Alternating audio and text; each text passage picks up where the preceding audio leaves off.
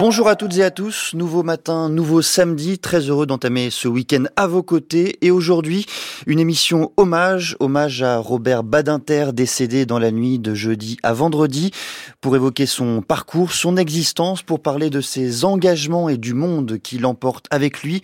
Trois invités, Jacques Toubon, Jean-Yves Dupeux, avocat ancien collaborateur du cabinet de Robert Badinter et Julia Minkowski, avocate pénaliste associée au cabinet Temim, une discussion qu'on entamera partir de 7h30. Nous sommes le samedi 10 février 2024. Vous écoutez France Culture.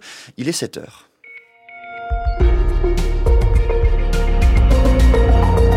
Le journal est présenté par Marie-Hélène Duvigneau. Bonjour Marie-Hélène. Bonjour Quentin, bonjour à tous. La mort de Robert Badinter sera également à la une de ce journal. Un hommage national sera rendu au père de l'abolition de la peine de mort en France qui avait aussi contribué à la création de la Cour pénale internationale. Et puis, le nouveau chef des forces ukrainiennes veut perfectionner l'armée pour la victoire. Il a fixé un plan pour repousser les Russes. L'abolition de la peine de mort en 81, bien sûr, mais aussi la dépénalisation de l'homosexualité en 1982 ou encore la suppression des quartiers de haute sécurité, des mesures que l'on doit à Robert Badinter, avocat, grand intellectuel, garde des Sceaux sous François Mitterrand. Il est mort dans la nuit de jeudi à vendredi à l'âge de 95 ans. On le sait moins, mais ce fervent défenseur des droits de l'homme avait aussi contribué à la création de la Cour pénale internationale. William Bourdon, avocat spécialisé notamment en droit pénal international, salue d'ailleurs son rôle précurseur en ce domaine. Historiquement, son rôle a été d'être un acteur public essentiel dans la mise en œuvre de la volonté d'un certain nombre d'États de proposer au Conseil de sécurité des Nations Unies une résolution au fin que soit créé un tribunal spécial pour juger les crimes commis en ex-Yougoslavie. Il s'est beaucoup engagé sur cette affaire. Il a rallié autour de lui la participation de grands noms, de grands juristes européens. Je me souviens, Mazowiecki, je crois, un polonais et d'autres. Il a pris son bâton de pèlerin pour dire, voilà, ce qui se passe est inacceptable et nous devons euh, créer un outil à l'échelon universel pour qu'il y ait une réponse judiciaire à ces crimes puisque dans les pays de l'ex-Yougoslavie, personne ne pouvait imaginer en tous les cas à court et moyen terme, qui est une réponse d'un juge national pour pouvoir poursuivre, identifier les auteurs de ces crimes contre l'humanité et parfois de génocide. Il n'est pas en situation de s'impliquer directement, mais je sais qu'il en suivait les, travaux, les, bégayements, les hésitations euh, qu'on peut voir aujourd'hui pour que cette cour puisse acquérir véritablement crédibilité qui fasse qu'elle soit perçue comme une justice universelle. Et aujourd'hui, on est les légataires de son engagement. L'avocat William Bourdon, propos recueillis par Servane de Pastre et Emmanuel Macron, a annoncé qu'un hommage national serait rendu à Robert Badinter. Perfectionner l'armée pour gagner la guerre, c'est l'objectif affiché par le nouveau chef d'état-major ukrainien. Mais avant de moderniser, il va falloir trouver de nouvelles troupes avec le projet de loi sur la mobilisation actuellement examiné par le Parlement ukrainien. Le but est de permettre à ceux qui se sont engagés il y a deux ans de souffler un peu, à l'image de cet ancien procureur qui a laissé tomber le droit pour devenir soldat. Vanessa Descoureaux et Yachar Fazilov l'ont rencontré reportage. Sur le front, son pseudo trouvé par son fils, c'est Parce qu'il est petit, parce qu'il est habillé en vert et qu'il apprend aux autres comment se battre. Dans sa vie d'avant, Marlène était procureur, devenu soldat en charge de l'instruction. C'est un tatar de Crimée. Il s'était engagé une première fois dans l'armée en 2014 quand il a dû quitter la péninsule et son premier travail de procureur.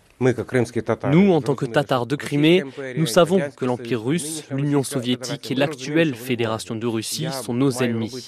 Je dois faire tout mon possible pour résister à ce système, pour que mon fils vive dans des conditions dignes, qu'il soit intégré dans la société ukrainienne.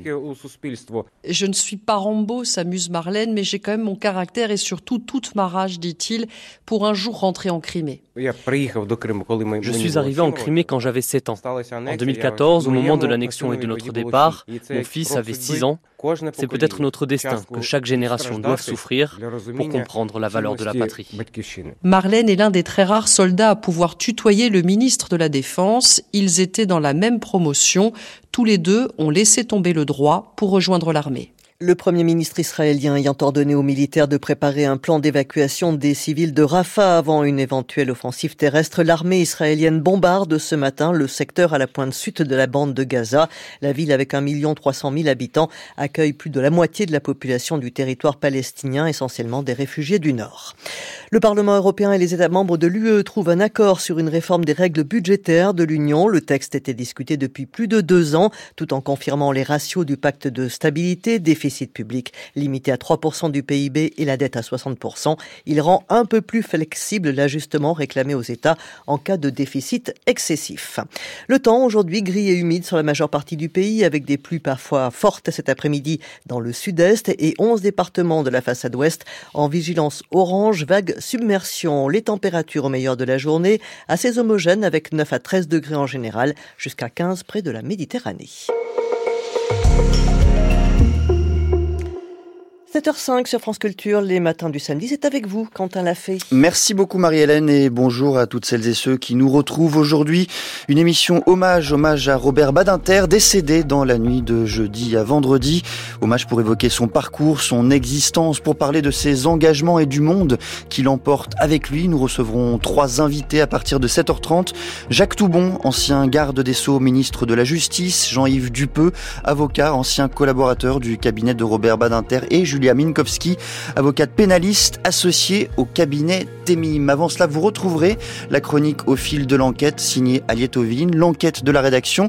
Mais à 7h05 sur France Culture, eh bien c'est l'heure de la transition de la semaine et aujourd'hui, Allemagne, les manifestations historiques contre l'extrême droite peuvent-elles faire refluer l'AFD France Culture, 7h-9h, les matins du samedi Quentin l'a fait. En Allemagne, la montée de l'extrême droite inquiète et impressionne. Protéiforme, elle s'illustre de diverses manières dans la presse, au travers de révélations, dans les urnes et dans les prévisions électorales. Face à cela, les mobilisations populaires se multiplient et semblent historiques, du jamais vu sans doute depuis 1992. Alors pour comprendre ce qui se passe, pour tenter de mesurer l'ampleur de ces mobilisations et leur capacité à limiter la vague AFD, je reçois ce matin Thomas Wider. Bonjour. Bonjour. Vous êtes euh, correspondant du Monde à Berlin et pour euh, saisir l'ampleur de ces mobilisations, 2 millions de personnes ont participé à quelques 500 rassemblements à travers le, pays. À quel point euh, cela est-il historique? Eh Bien, si on fait un peu l'histoire des, manifestations contre l'extrême droite en, en, Allemagne, il y a eu plusieurs vagues. La principale, elle remonte, vous l'avez dit, à 1992. À l'époque, il y avait eu des, des attaques de foyers d'immigrés, notamment dans l'ex-Allemagne de l'Est. L'Allemagne venait de se réunifier et on avait eu euh, à l'époque à peu près euh, un million et demi, deux millions de, de personnes qui ont manifesté fin 1992. Mais à l'époque, c'était principalement dans les grandes villes de l'ouest du pays, mhm. notamment à, à, Munich, avec une manifestation historique de 400 000 personnes. cette année, c'est différent. C'est-à-dire que vous avez un peu plus de monde, mais surtout les, les, les, manifestants sont répartis dans beaucoup plus euh, d'endroits à travers le pays. Donc ce sont plutôt des manifestations, on va dire, plus nombreuses, mais plus petites. Euh, pour faire remonter un peu dans, dans, dans l'histoire, je disais 1992, vous avez eu aussi en 2000, après une attaque de synagogue à Düsseldorf, plusieurs centaines de milliers de personnes, puis euh, quelques autres euh, vagues. Mais celle à laquelle on assiste depuis quelques semaines, elle est vraiment historique. Historique, alors il faut nous rappeler, Thomas Wider, l'élément déclencheur de cette mobilisation. Une enquête parue le 10 janvier sur le site d'investigation corrective. Qu'est-ce qu'elle retraçait cette enquête? Cette enquête euh, racontait que fin novembre 2023 s'est tenue euh, près de Berlin, à Potsdam, une, réunion euh, secrète rassemblant euh, à la fois des néo-nazis, des responsables du mouvement identitaire euh, autrichien et des élus de l'AFD, donc le parti d'extrême droite en Allemagne, et que ces gens-là, pendant toute une journée, avaient discuté d'un plan de remigration autant dire de déportation, visant à déporter en Afrique du Nord plusieurs millions euh, d'étrangers installés en Allemagne, mais aussi d'Allemands d'origine euh, étrangère. Alors ça peut paraître totalement totalement fou, mhm. euh, mais euh, c'est bien réel. Il y a bien eu des responsables du, du, parti AFD qui ont qui ont assisté à cette réunion et euh, ça a déclenché effectivement euh, une une émotion particulière. On l'a vu dès les heures qui ont suivi. Par exemple, le chancelier Olaf Scholz qui euh, d'habitude réagit, ne réagit pas à ce genre euh, euh, d'actualité, a lui-même tweeté, lui-même est allé participer à une manifestation à Potsdam, donc là où s'est tenue cette réunion, mais qui est aussi sa circonscription électorale, quelques jours plus tard. Là aussi, c'était totalement inédit. On n'avait jamais vu le chancelier allemand au milieu de ses concitoyens manifester. Et ça a créé comme ça une sorte de, de, de, mouvement, si l'on peut dire. Ça a fait tache d'huile. Et de jour en jour, parce qu'il y en a eu tous les jours, mais surtout les week-ends, on a vu de plus en plus, effectivement, de, de manifestations, comme je le disais, essaimer comme ça un peu partout sur le territoire allemand, jusqu'à ce week-end, même s'il y en a un peu moins ce, ce week-end, mais ça continue. Alors il y a, Thomas Vidor, la réalité de cette enquête et de ce qu'elle raconte. C'est une première chose. La seconde, c'est peut-être aussi les derniers résultats euh, électoraux euh, de l'extrême droite, notamment au cours des dernières élections régionales de l'automne. Et là encore, l'AFD a fait des scores impressionnants et inquiétants pour certains. Oui, vous avez tout à fait raison. Ça, ça a été l'élément déclencheur, mais il y a une toile de fond. Et la toile de fond, vous venez de le rappeler, c'est euh, la montée de, de l'AFD au cours des derniers mois. Il faut se souvenir que c'est un parti qui n'a que dix ans d'existence. Euh, Jusqu'à il y a une dizaine d'années, on pensait que, que l'Allemagne, en raison de son histoire, était en quelque sorte immunisée contre le retour de l'extrême droite. Et là, effectivement, ces derniers mois, l'AFD a, a, multiplié les, les, victoires. Il a conquis ses premières mairies, les premières mairies de son histoire. Il a aussi réalisé, vous le disiez, euh, des scores tout à fait inédits aux élections régionales dans deux lenders dans deux régions euh, d'Allemagne de l'Ouest. Et hum, là aussi, ça, a été vu comme une forme de tournant parce que jusque-là, l'AFD euh, était surtout implantée dans l'ex-Allemagne de l'Est. Euh, et là, on s'aperçoit qu'en fait, c'est toute l'Allemagne, même la, la, la, classique Allemagne fédérale, qui, est, concernée. Et donc, effectivement, à partir de là, cette, cette révélation a véritablement eu pour effet une sorte d'électrochoc. Il faut rappeler hein, ce qu'est l'AFD depuis sa création, depuis sa création en 2013. C'est d'abord et avant tout un parti euh, anti-euro, un parti anti-européen qui voudrait euh, retrouver euh, l'Allemagne, l'Allemagne comme nation enfermée et non comme une Allemagne intégrée au sein de l'Union européenne. Comment le discours de l'AFD a-t-il évolué au cours des dix dernières années, notamment pour réussir à conquérir, à conquérir des bastions électoraux en Allemagne de l'Ouest? Oui, c'est une euh, effectivement au départ l'AFD, on l'appelait le parti des professeurs parce que c'était euh, il avait été fondé par quelques professeurs de droit et d'économie près de Francfort, la capitale financière du, du pays et l'idée était de revenir au, au Deutschmark, de quitter euh, de quitter la zone euro et puis au fil de l'actualité, en fait, le parti s'est adapté, on va dire aux enjeux du moment. Donc à partir de 2015-2016, il a davantage mis en avant la lutte contre l'immigration et contre ce qu'il appelle l'islamisation du continent européen puis est venu euh, en 2020-2021 euh, euh, l'épidémie de Covid-19 et là le, le, parti a, a mis l'accent sur euh, la liberté contre l'obligation vaccinale, contre le port obligatoire du masque. Et puis est venue ensuite la guerre en Ukraine 2022 et là l'AFD a, a s'est souvenu de ses liens avec avec la, la Russie, a joué sur la fibre sur la fibre anti-américaine. Et puis est venue ensuite l'inflation, la crise énergétique. Et là, l'AFD se veut le, le fer de lance du, nucléaire contre les énergies euh, renouvelables. Donc c'est un parti d'extrême droite qui a toute un, une boîte à outils, si vous voulez, de d'idées, de, de, propositions et de thèmes à mettre en avant, mais qui euh, en choisit un au fil de l'actualité plutôt que plutôt que l'autre. Et aujourd'hui, en fait, ce qui se passe, c'est que vous avez l'accumulation de de plusieurs de plusieurs euh, euh, thématiques, c'est-à-dire que vous avez encore la vie chère sur lequel joue beaucoup l'AFD, mhm. mais vous avez euh, à nouveau une, les chiffres de l'immigration remontent, donc ils rejouent aussi sur ce terrain, et donc il y a tout un contexte qui qui est très favorable en fait à, à ce parti aujourd'hui. Je reviens Thomas Wider sur euh, ces mobilisations. Hein, je le rappelle, 2 millions de personnes dans les rues au cours euh, des derniers mois en Allemagne. Est-ce que ces mobilisations peuvent permettre euh, de faire euh, refluer la vague AFD Les spécialistes en la matière sont, sont divisés? Oui, ils sont divisés parce que c'est difficile de d'avoir une corrélation euh, précise. Ce qu'on peut dire, c'est qu'on observe déjà dans les sondages euh, depuis euh, depuis trois semaines un léger reflux de 2 à 3 points de l'AFD. Mais il faut voir si si c'est si ça se, se confirme ou c'est juste parce que justement il y a, y a un peu un, une mauvaise passe à, à traverser. Ce qui, ce qui est sûr, c'est que les électeurs de l'AFD ne vont pas être convaincus. Au contraire, risquent d'être renforcés dans leurs convictions par cette vague de manifestations.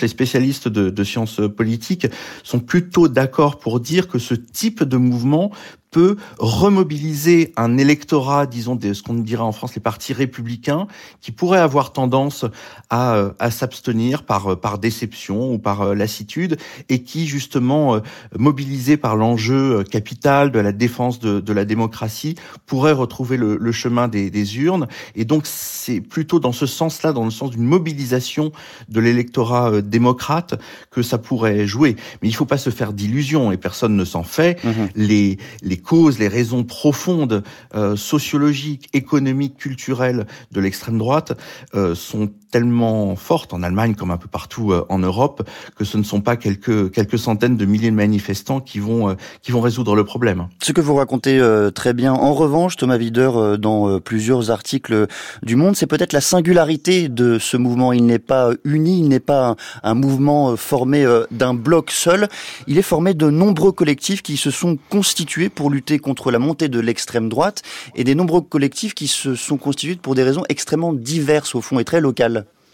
Oui, parce que euh, parce que l'extrême droite a évidemment une, une longue histoire en, en, en, Allemagne et même avant la création de l'AFD, euh, euh, les groupes néo-nazis euh, étaient étaient présents depuis les années 90-2000 et en fait, ce qui est très intéressant effectivement, c'est que quand on quand on est sur place et quand on parle aux gens et quand on voit les les, les slogans qu'ils ont, à chaque fois ils nous expliquent ah mais oui mais nous c'est pas nouveau le fait qu'on manifeste contre l'extrême droite. Nous on est là depuis dix ans parce hmm. que je sais pas depuis il y a dix ans, il y a eu euh, une attaque euh, euh, d'un foyer d'immigrés dans telle petite ville. Et effectivement, des petits collectifs se sont fondés localement, ont souvent manifesté dans une relative indifférence, notamment contre les contre les rassemblements qu'a qu fait l'extrême droite au moment du, du, Covid.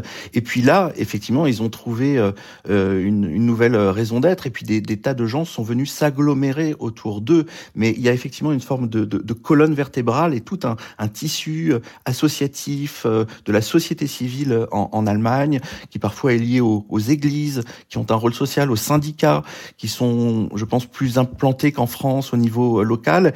Et il y a tout un, terreau comme ça qui, qui, explique aussi cette mobilisation impressionnante à laquelle on assiste aujourd'hui. En quelques mots, pour suivre la traduction électorale de cette vague AFD, quelles sont les prochaines échéances électorales justement en Allemagne? Eh bien, il y a les, élections euh, européennes euh, du, mhm. du, 9 juin. Et il y a surtout euh, trois élections régionales dans trois lenders d'ex-Allemagne de l'Est, la Saxe, la Thuringe et le Brandebourg, qui auront lieu en septembre. Et l'AFD, dans ces lenders, pour l'instant, est donnée en tête à plus de 30%. Et on verra donc si, si, si ces prévisions se, se, se confirment. Mais là, c'est vraiment le grand rendez-vous attendu, l'automne en ex-Allemagne de l'Est. Merci beaucoup, Thomas Wider. Je rappelle que vous êtes correspondant du journal Le Monde à Berlin. Merci d'être venu évoquer au micro de France Culture ce matin les manifestations historiques contre l'extrême droite en Allemagne. Il est 7h17.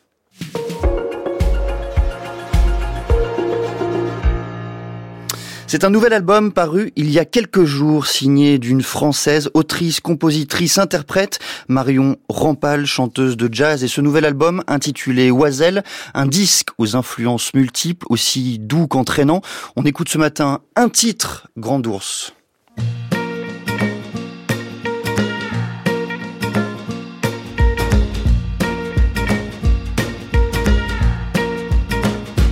Ça m'a pris jour ça m'a pris nuit.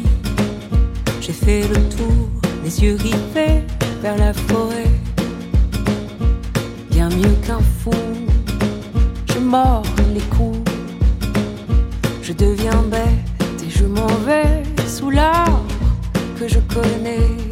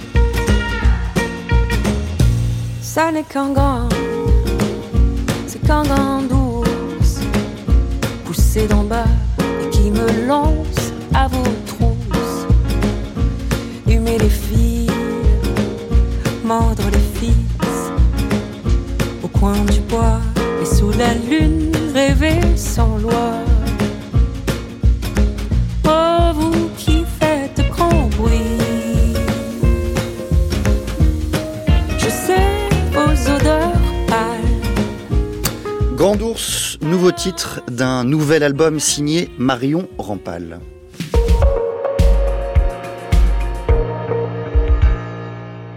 7h20 sur France Culture, c'est l'heure de retrouver Récit d'enquête avec Aliette Ovine. Bonjour Aliette. Bonjour Quentin, bonjour à toutes et bonjour à tous. Et ce matin, Aliette, à l'occasion du festival de la radio et de l'écoute Longueur d'onde qui bat actuellement son plein à Brest, vous nous racontez ce que la radio et le podcast apportent au journalisme d'investigation. Oui Quentin, on pourrait penser que la forme et le fond se feraient concurrence et que le temps de l'enquête ne serait pas celui de la réalisation sonore, mais un podcast a battu cette idée en brèche en 2014.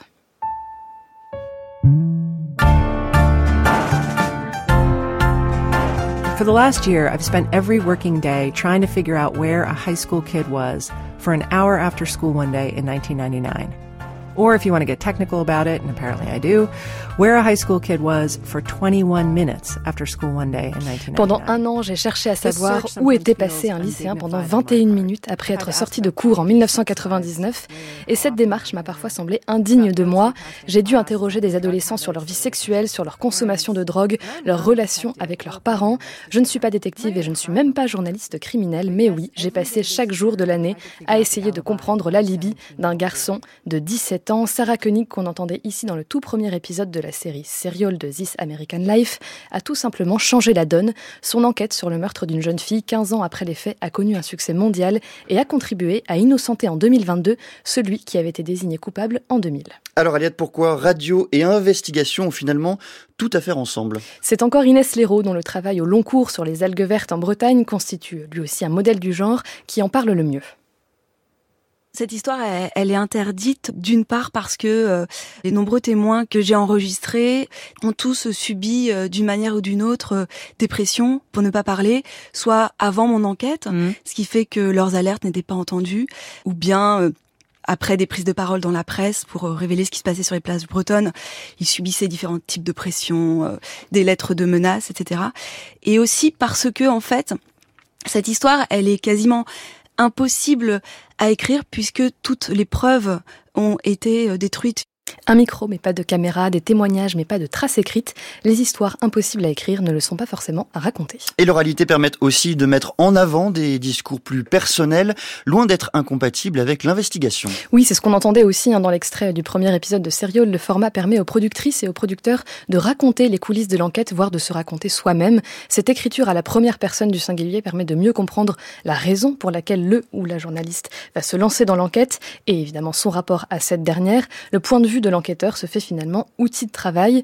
Celles et ceux qui font l'enquête, ce sont aussi les protagonistes, directement concernés, parfois de façon très personnelle par les faits, et qui les racontent comme tels. Or, les ressentis, l'émotion, l'intuition sont souvent le point de départ de l'enquête, et donner la parole à ces personnages est donc crucial.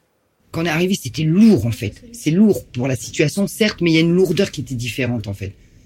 Et là, c'est là où on s'est dit, Claude qui disait, le monde espagnol qui disait, il y a quelque chose, ça va pas, il y a quelque chose qui va pas. Même ma plus grande m'a dit, maman, il y a quelque chose qui va pas, il se passe quelque chose. y a- Ça a été ressenti tout de suite. Mais j'ai pas le, le, je peux pas trouver le terme exact. Tout ce que je sais, c'est qu'il y avait la lourdeur, parce que oui, on venait d'apprendre ça, mais il y avait, il y avait cette espèce de d'ombre là qui, qui planait, de, c'était suspect, c'était, on sentait qu'il y avait quelque chose qui était pas, euh, qui était pas limpide. Un train passe, écrase votre fils, oui, on comprend. Mais le pourquoi du comment, pourquoi la police est là, pourquoi il y a autant de mouvements, pourquoi il y a deux flics dans les bâtiments, on comprenait pas en fait. C'était trop, trop, trop. C'était vraiment trop, ça allait trop vite pour nous à ce moment-là. C'est parce que les proches de Célum et Matisse, deux jeunes percutés par un train en 2017, doutent que les conditions de leur mort vont être interrogées dans une enquête menée par Radio Parleur, un documentaire enquête récompensé d'ailleurs par le prix de la création documentaire du Festival Longueur d'onde en 2022, preuve que ce genre hybride a fait les siennes. Merci beaucoup Aliette de cet hommage radiophonique à l'enquête. Radio, votre récit d'enquête est à retrouver sur le site de France Culture, franceculture.fr et sur l'application Radio France. France Culture, 7h-9h. Les matins du samedi, Quentin l'a fait. C'est l'une des principales revendications des agriculteurs, une meilleure application de la loi Egalim. Elle vise à protéger leur rémunération, mais aussi à favoriser une alimentation plus saine et plus durable. Elle fixe notamment des obligations sur l'origine des produits dans les cantines, au moins 50% de la belle qualité, dont 20% de bio. les derniers chiffres consolidés en 2021 dans les cantines n'atteignent même pas la moitié du pourcentage demandé. Un reportage dans les cantines marseillaises entre bons et mauvais élèves signé Mathilde Vincent. Au cœur de ce bâtiment de l'État, la cantine sert chaque jour plus de 400 repas à des fonctionnaires de différentes administrations. En cuisine, quelques produits bio, pâtes, riz, fruits ou légumes, de la viande française, mais pas toujours. Le chef Laurent Broussier. par exemple, aujourd'hui, on a des saucisses, voyez euh, fraîches qui viennent de France. On essaie le plus souvent d'avoir du français, mais des fois c'est plus dur. Après, on a de l'origine qui vient de Roumanie, des fois, des fois c'est des mélanges, ça vient, il y a marqué UE, donc ça dépend. Sur l'une des étagères, du miel pour la cuisine. L'étiquette affiche origine Espagne, Bulgarie, Ukraine, Argentine. Dans l'ensemble, les produits cuisinés ici sont loin d'atteindre les objectifs de la loi Egalim. On n'y est pas, on s'améliore, mais on n'y est pas. Bernadette Coignat, présidente du restaurant interadministratif. Elle le sait, cette cantine de l'État n'est pas exemplaire, mais de toute façon, il n'y a pas de sanction. On va pas se mentir, euh, l'État fait des lois, euh, mais on n'est jamais les bons, les bons élèves. Donc au niveau du bio, on est à 12%. Et au niveau euh, durable et de qualité, euh, donc euh, label rouge, euh, tout ce qui s'ensuit, on est à 16%. Pour améliorer la qualité des produits, il faudrait gonfler le prix des repas, mais ils augmentent déjà chaque année avec la crise sanitaire, la guerre en Ukraine, l'inflation. Aujourd'hui, un plateau coûte 8,53 euros et si certains fonctionnaires n'en payent que la moitié, ce n'est pas le cas de tous. Chaque administration alloue des subventions à ses agents qui sont déduites en caisse sur le prix du plateau. Il y a des administrations qui ont beaucoup de subventions, d'autres très peu. Moi, par exemple, je suis donc euh, ministère de la Transition écologique, un peu plus de 5 euros de subvention. Mais si on prend l'éducation nationale, le rectorat, eux, ils ont 1,62 euro de subvention. Donc nous, si on augmente par rapport à la qualité, très bien, mais on va pénaliser les autres administrations. Nous, chez nous, il est hors de question de faire un menu low cost pour les, agents qui n'auraient pas les moyens euh, de, mieux manger. Il faudrait donc que l'État harmonise à la hausse les subventions pour que tous les agents puissent s'offrir un plateau repas de meilleure qualité. Mais les cantines de l'administration ne sont pas non plus les plus mauvais élèves. Dans les hôpitaux ou les EHPAD, la part de bio dépasse rarement les 5%. Finalement, c'est dans les cantines scolaires que l'on mange le mieux. Bienvenue au self de l'école primaire d'Arin à Marseille, 170 enfants sont à table. Ghislaine, la cantinière, présente le menu. Carottes, céleri, euh, salade verte, poisson, petits pois et crêpes en dessert. La provenance des produits est affichée sur la porte. Des labels de la pêche durable, des viandes françaises, 50% de bio, 50% de local. C'est la volonté de la mairie qui a décidé d'aller au-delà des objectifs Egalim. Mais pour ça, il a fallu que le prestataire s'adapte. Pierre Huguet, adjoint en cantine. Le prestataire euh, qui devait effectivement produire les repas et les livrer a dû sortir de son catalogue classique pour aller chercher notamment bah, ses producteurs et ses fournisseurs bio et locaux. C'est le cas pour les gnocchis, le lait, mais pour certains produits, difficile encore de trouver des fournisseurs bio et locaux capables d'approvisionner de quoi préparer 55 000 repas par jour pour les écoliers. Par exemple, il y a effectivement une, une insuffisance concernant la filière euh, des légumineuses. Et puis sur la pêche. Euh, également, euh, il faut euh, sortir du traditionnel colin qui est servi aux enfants pour pouvoir proposer une plus grande variété de poissons. Et donc là aussi, il y a un travail à faire. Pour respecter et même dépasser les objectifs de la loi Egalim, il faut donc trouver les producteurs et assumer les coûts, surtout en période d'inflation. Pour ne pas impacter les familles, la mairie de Marseille a gelé ses prix, 3,67 euros le repas. La municipalité paye le reste de la facture. Résultat, son budget cantine a doublé en 4 ans. Un reportage de la rédaction signé Mathilde Vincenneux. Il est à retrouver sur le site de France Culture, franceculture.fr et sur l'application Radio France. France Culture. L'esprit d'ouverture. En hommage au philosophe italien Antonio Negri, décédé le 16 décembre 2023, France Culture vous propose de redécouvrir son Prométhée critique du divin. L'ordre hiérarchique par lequel Zeus encadrera nos fonctions sera sacré. L'ordre hiérarchique. Prométhée, critique du divin, réalisé par Barbara Nicolier et Blandine Masson ce dimanche à 20h sur France Culture, franceculture.fr et l'appli Radio France. France Culture? Des histoires merveilleuses. D'hier et d'aujourd'hui. Pour grands et petits. Une collection France Culture. Chaque vacances, France Culture vous propose un texte du patrimoine littéraire à podcaster en famille, en voiture ou au coin du feu. Accompagnez une sieste dans le hamac ou à l'heure du coucher. Des histoires merveilleuses d'hier et d'aujourd'hui pour grands et petits. À écouter sur franceculture.fr et l'appli Radio France. Merci à celles et ceux qui nous retrouvent et aujourd'hui dans les matins du samedi, une émission hommage, hommage à Robert Badinter, décédé dans la nuit de jeudi à vendredi. Hommage pour évoquer son parcours, son existence, pour parler aussi de ses engagements et du monde qu'il emporte avec lui. Ce sera à partir de 7h33. En attendant, il est 7h30 et c'est l'heure des actualités.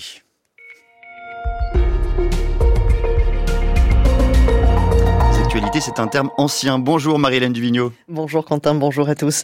L'armée israélienne bombarde ce matin le secteur de Rafah, la pointe sud de la bande de Gaza. Après Gaza City puis Ragnones, Israël vise désormais une opération au sol dans cette ville jouxtant l'Égypte. Le premier ministre israélien Benjamin Netanyahu a ordonné aux militaires de préparer un plan d'évacuation des civils sur place. Environ 1 300 000 personnes vivent désormais à Rafah, plus de la moitié de la population de la bande de Gaza, la grande majorité étant des réfugiés tentant d'échapper aux violences au nord.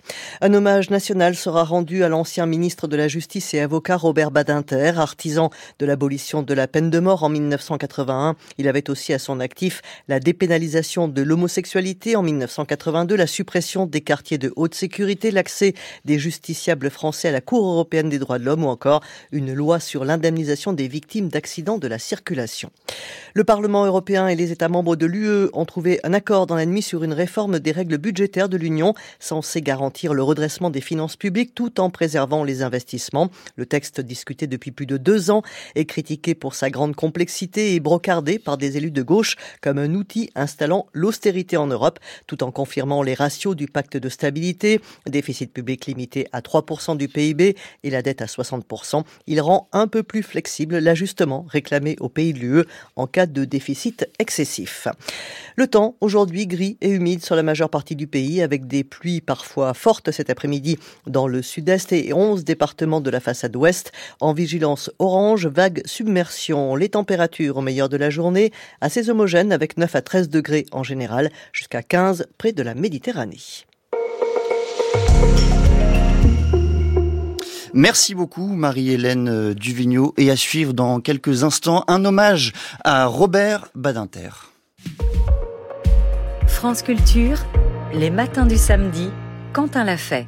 Il était d'abord un corps longiligne et frêle, visage émacié et sourcils broussailleux, un corps qui s'est éteint hier, âgé de 95 années. Il était aussi une voix, celle des grands combats, la croisade contre la peine de mort bien sûr, et plus largement ceux des droits humains et des libertés publiques. Mais au fil des années, il était devenu bien plus que cela, un veilleur, une âme contre les folies du temps, contre les excès de l'époque, contre les fléaux qui ressurgissent toujours et ne meurent jamais, l'antisémitisme, l'homophobie, en somme, les intolérances plurielles. Robert Badinter est décédé dans la nuit du 8 au 9 février dernier et c'est de lui, de son existence, de ses engagements et du monde qui l'emporte dont nous allons parler aujourd'hui en présence de Jacques Toubon, avocat, ancien garde des Sceaux, ministre de la Justice, ancien défenseur des droits, en présence également de Jean-Yves Dupeux, avocat, ancien collaborateur du cabinet de Robert Badinter. Ils seront tous les deux rejoints dans une deuxième partie d'émission par Julia Minkowski, avocate pénaliste associée au cabinet EMIM, mais comme ils sont pour l'instant absents en provenance, ils sont en train d'arriver au studio, une rapide pause musicale.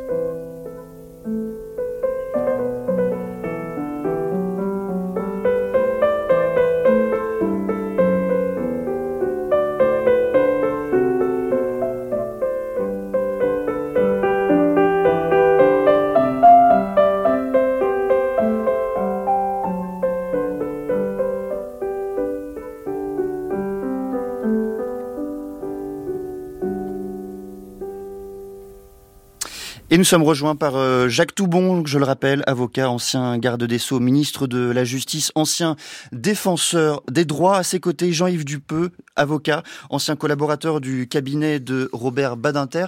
Bonjour Jacques Toubon, et pour commencer, qu'est-ce qui disparaît avec euh, Robert euh, Badinter? Qu'emporte-t-il avec lui?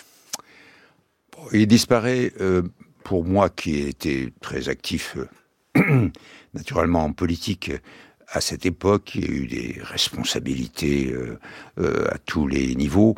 Il disparaît d'abord cette période euh, que peut-être un certain nombre de gens aujourd'hui ont oublié, des années 80, c'est-à-dire une période historique tout à fait considérable, qui est le basculement à l'intérieur de la Ve République entre une majorité, disons, gaulliste, de droite, à une majorité de gauche en 1981. Et euh, cette fameuse date du 10 mai 81, que, d'aucuns euh, ont encore en mémoire, mais en tout cas tout ce qui s'est fait, surtout après, c'est-à-dire un travail euh, qui a été beaucoup controversé à l'époque, un travail de réforme dans tous les domaines, et en particulier dans celui des droits, des libertés, de la justice, et c'était Robert Badinter qui était principalement euh, en, charge euh, avec euh, au ministère de l'Intérieur Gaston Defer et une des et peut-être la mesure, la décision la plus emblématique de cette période, de cette rupture, de cette réforme, c'est naturellement l'abolition de la peine de mort qui, dont depuis hier euh, on parle euh, comme étant euh, l'emblème, en quelque sorte, de ce qui a été accompli par Robert Badinter dans ses fonctions publiques. Eh bien, nous allons justement entendre la voix de Robert Badinter à la tribune de l'Assemblée nationale à l'automne 1980. La parole est à Monsieur le garde des Sceaux, ministre de la Justice. Monsieur le Président, Mesdames, Messieurs les députés, j'ai l'honneur, au nom du gouvernement de la République, de demander à l'Assemblée nationale l'abolition de la peine de mort en France. Jean-Yves Dupeux, vous, vous y étiez. Racontez-nous euh, ce qui s'est passé, surtout comment vous l'avez vécu, cet instant, ce moment historique. Alors je l'ai vécu, si je puis dire, en deux temps. le premier temps, euh, c'est l'audience devant la cour d'assises de Troyes dans l'affaire Patrick Henry, où euh, Robert Badinter a prononcé une plaidoirie euh, que personne ne peut oublier, que tous ceux qui, étaient présents ont, ont, été admiratifs, émus au plus profond d'eux-mêmes. Et c'est là qu'on a pensé que la peine de mort allait être abolie. Néanmoins, d'ailleurs, il, a euh, sauvé la tête de... il a sauvé la tête de Patrick Henry. Euh, et, et, et, une fois qu'il a eu sauvé la tête de Patrick Henry, on a vraiment pensé que la peine de mort s'était terminée. Il faut rappeler d'un mot, on est en 1976, Patrick Henry... 76, euh, Patrick Henry est accusé, d'avoir assassiné un petit garçon qu'il avait enlevé et pour, contre, pour lequel il avait demandé une rançon. la France entière le condamne à mort.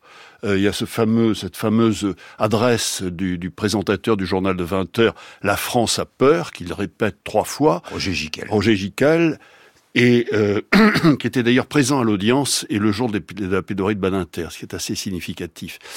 Et euh, euh, Robert Badinter accepte de défendre ce personnage que tout le monde réprouve, déteste, et, et pendant un an, j'étais moi-même son collaborateur à l'époque, euh, pendant un an, il va vivre euh, cette affaire d'une manière euh, extrêmement douloureuse. C'est, il maigrit, il ne pense qu'à ça, il ne fait rien d'autre pratiquement au cabinet. Donc c'est, il vit avec cette affaire sur les épaules et cette lutte contre la peine de mort.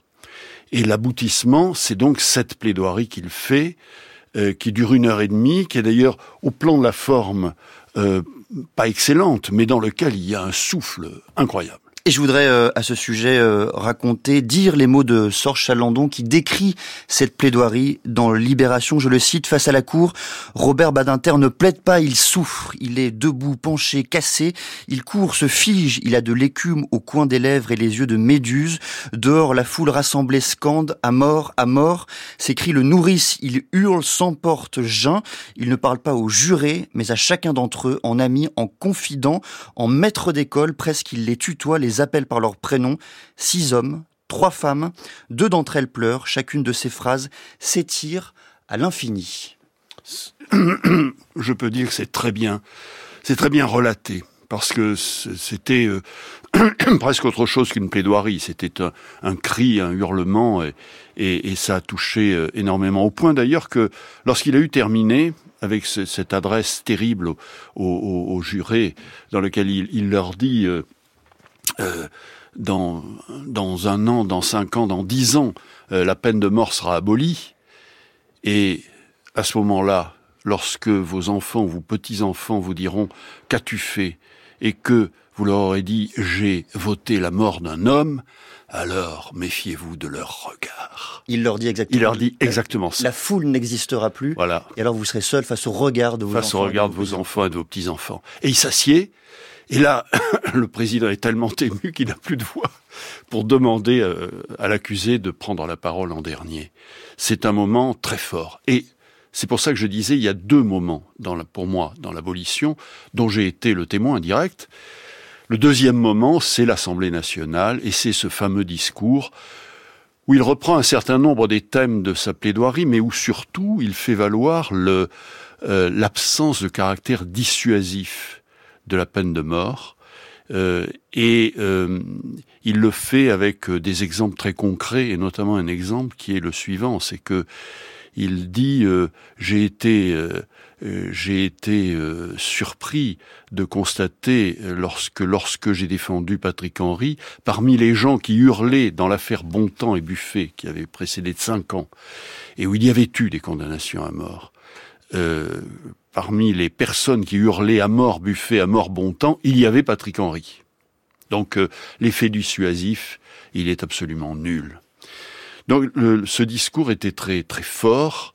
Euh, il a euh, emporté l'Assemblée et l'abolition de la peine de mort a été votée par l'Assemblée nationale en première lecture et elle a été confirmée par le Sénat. Jacques Toubon, on sait qu'en 1980, euh, l'opinion publique n'est pas majoritairement favorable à l'abolition de, la peine de mort. Est-ce que le combat politique de Robert Badinter est aussi euh, difficile dans les rangs de l'Assemblée et dans l'arène politique même? Oui, parce que, incontestablement, les abolitionnistes dont, dont j'étais étaient minoritaires. Minoritaires bien entendu euh, dans l'opposition, puisque nous étions en 81, la droite était devenue l'opposition. Mmh.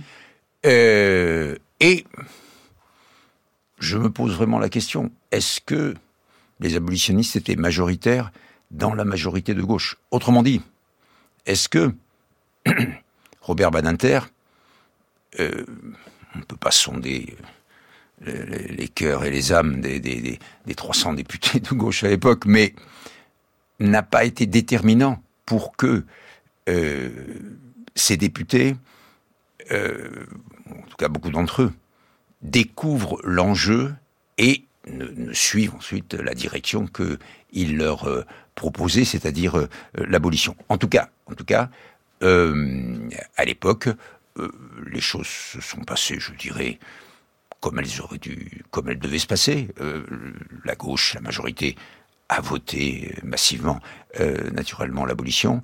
Et euh, du côté de l'opposition, une, minorité a voté euh, l'abolition en même temps que la gauche et la majorité des députés de droite, donc d'opposition, devenus d'opposition à l'époque, ont voté contre dans des, dans des positions qui étaient traditionnelles et euh, dans laquelle s'opposait incontestablement, euh, toujours, vous l'avez dit euh, d'un mot tout à l'heure, c'est, Jean-Yves Dupeux l'a dit, ces notions contradictoire. D'un côté, la peine de mort, son inhumanité, euh, son absence de caractère dissuasif.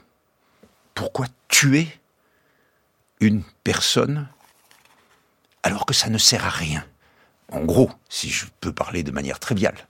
Voilà. Tuer, bien sûr, jamais, mais en plus, ça n'est pas pour la société quelque chose qui peut avoir euh, un profit en, quelque sorte. Et, de l'autre côté, et de l'autre côté, l'argument qui était encore majoritaire dans l'opinion du châtiment, le, le, le, le à la, au, au, geste euh, suprême euh, de donner la mort, répondait en face euh, la décision et le geste également suprême de la part des pouvoirs publics de donner la mort, d'infliger la peine de mort. Quand je, raconte ça, je pense que peut-être ceux qui nous écoutent se rendent compte, sans que j'ai besoin de l'expliciter, combien on a fait de chemin depuis cette époque. Je crois que ce que je suis en train de, raconter, j'ai le sentiment qu'aujourd'hui, 90% peut-être de ceux qui nous écoutent ne, peuvent pas imaginer que la question se pose dans ces termes. Alors après, comme on le disait tout à l'heure, je pense qu'il y a encore aujourd'hui une proportion très importante de personnes qui euh, pensent que il faut euh, répondre euh, œil pour œil, dent pour dent. Euh, voilà. la loi du talion, telle que. Oui, ce qu'on appelle, ce qu'on appelle la loi du, du, du, du talion. voilà. Mais c'est une, c'est incontestablement une affaire révolue aujourd'hui. comme vous le savez il est impossible de revenir en arrière, euh, euh, et notamment la, Convention européenne nous, nous, l'interdit, euh, bien entendu.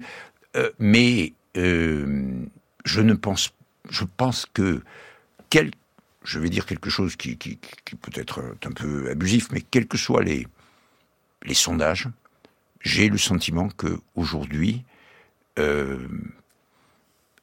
il n'y a personne qui, de sensé, qui puisse envisager le retour euh, de la peine de mort.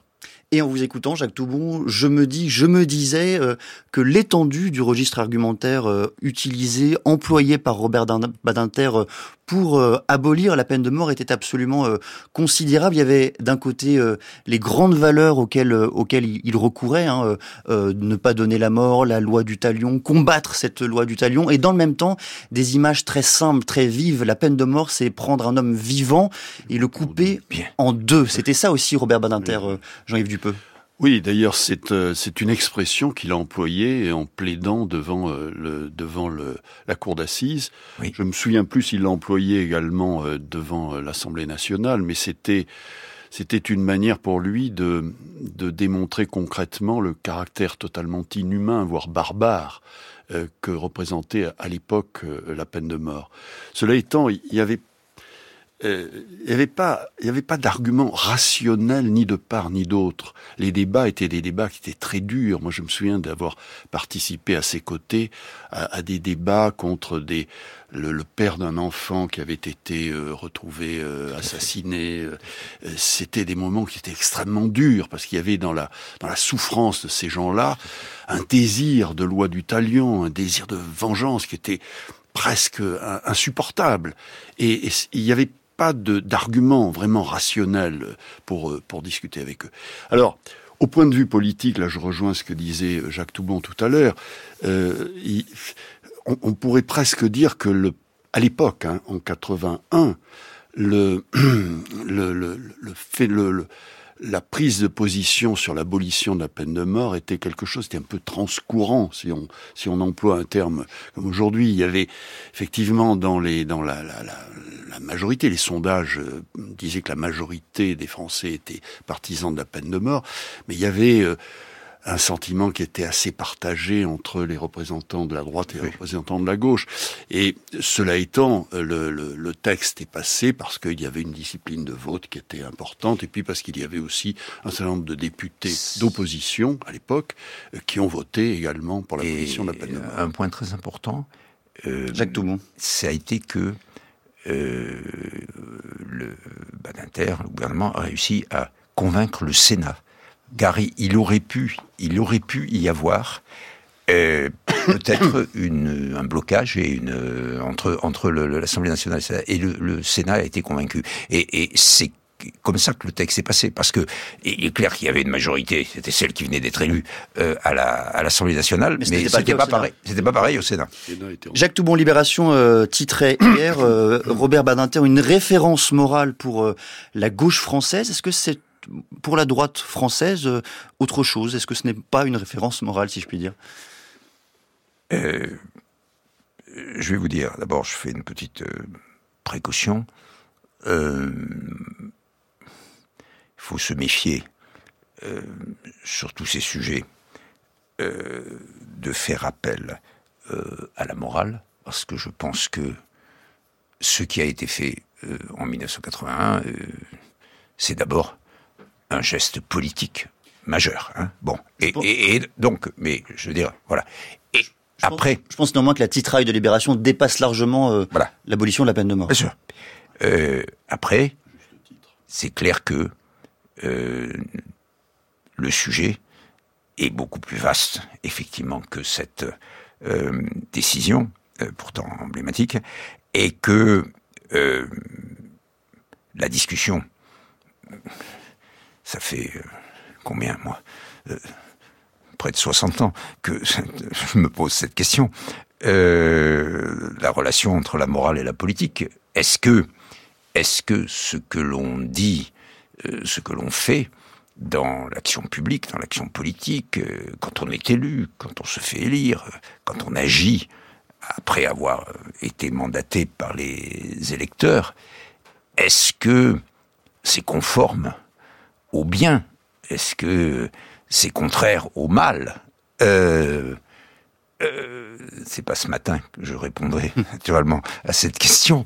C'est dommage. quelle que soit, quelle que soit la, qualité de, de, de, votre antenne, et, et je pense qu'il n'est pas euh, possible de répondre à cette question. Ce qui, ce qui est sûr, c'est que euh, on fait de la politique, on s'engage en politique parce que on a un certain nombre de convictions. Est-ce que ces convictions, elles appartiennent toutes au domaine de la morale? Je n'en suis pas sûr, euh, avec un grand thème. Mais, mais, mais, euh, en revanche, il y a un certain nombre de sujets, et notamment ceux-là, qui touchent à l'humanité, euh, dans lesquels incontestablement le choix a été fait d'une proposition, une décision humaine. Il est clair que la peine de mort, c'était inhumain. L'abolition de la peine de mort, c'est humain. Eh bien, sans arbitrer euh, jusqu'au bout des choses euh, ce qu'est le bien et le mal en politique, nous poursuivrons cette discussion avec vous deux, Jacques Toubon et Jean-Yves Dupeux. Ce sera à partir de 8h20.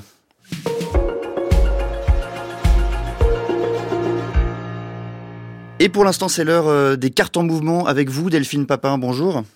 Bonjour Quentin. Et vous avez aujourd'hui décidé de nous parler de l'Équateur, un État sous l'emprise des gangs et du narcotrafic. Pourquoi ce choix?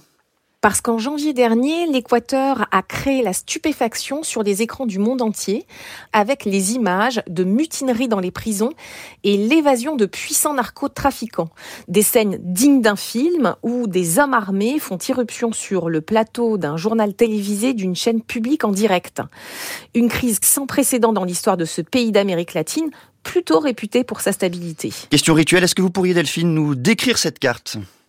Alors oui, notre carte, elle est centrée sur l'équateur, qui prend son nom de la fameuse ligne équateur, qui partage le monde donc en deux hémisphères égaux, et qui passe à 15 km au nord de Quito, la capitale. Ce pays est situé au nord-ouest du continent sud-américain, sur la cordillère des Andes. Il est recouvert à l'est par une épaisse forêt amazonienne, et l'équateur dispose d'une longue façade maritime qui s'ouvre sur l'océan Pacifique. Ce pays est frontalier du Pérou au sud et de la Colombie au nord-est, deux pays cantins qui partagent un trait commun et pas des moindres. Alors lequel? Ce sont les deux principaux producteurs de cocaïne au monde. Sur notre carte, nous avons représenté en jaune les régions où la feuille de la coca est cultivée, parfois à une échelle quasi industrielle, et on s'aperçoit, Quentin, que ces régions sont aussi très proches des frontières de l'Équateur. L'Équateur, en somme, est en quelque sorte prise en étau entre ces deux États producteurs. Oui, Quentin, il est situé à proximité du canal de Panama qui permet le passage entre l'océan Pacifique et l'océan Atlantique et le pays est devenu une étape incontournable pour exporter la poudre blanche vers ses principaux marchés, à savoir les États-Unis et l'Union européenne. On est en plus en pleine reconfiguration mondiale du trafic de cocaïne. Oui, absolument, et pour plusieurs raisons. Premièrement, on observe une hausse très importante à la fois de l'offre et de la demande en cocaïne depuis une dizaine d'années. Par ailleurs, pendant la crise du Covid, avec l'arrêt du trafic maritime mondial, eh bien, les circuits classiques se sont désorganisés puis réorganisés. Et troisièmement, au cours de cette décennie, il y a eu euh, une fragmentation des groupes criminels avec, entre autres, l'accord de paix signé en 2016 avec la guérilla colombienne des FARC qui contrôlait jusqu'alors le marché de la coca. Alors quels sont les acteurs qui ont pris le relais? Ce sont les cartels mexicains qui se sont imposés dans le narcotrafic avec des mafias venues aussi d'Europe et euh, qui ont cherché de nouveaux appuis locaux. Dans cette reconfiguration, eh bien, l'Équateur présente l'atout de la proximité avec le littoral ouvert sur l'océan Pacifique.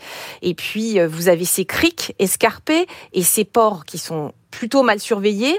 Et en plus, son économie en crise a été dollarisée en l'an 2000.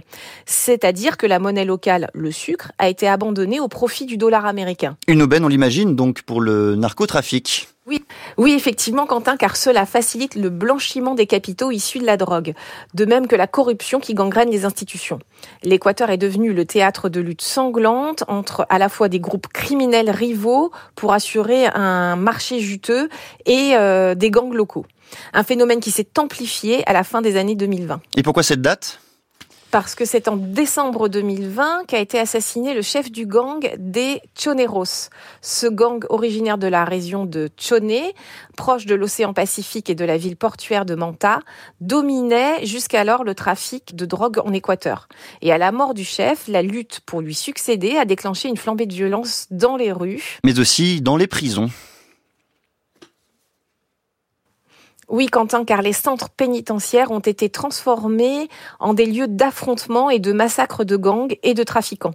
Plus de 450 détenus sont morts depuis 2020. Et la violence s'est ensuite étendue aux ports et aux villes. Les chiffres des homicides, des enlèvements, des extorsions ont flambé partout dans le pays. Et entre 2017 et 2023, le nombre d'homicides a été multiplié par 8, passant de 6 homicides pour 100 000 habitants à 46. C'est d'ailleurs en 2023 qu'un candidat à l'élection présidentielle anticipée été tué en pleine rue à Quito par un commando armé. Oui, Quentin, il s'agit de Fernando Villavicencio, un candidat qui s'était montré très critique sur euh, l'inefficacité de la politique anti-gang.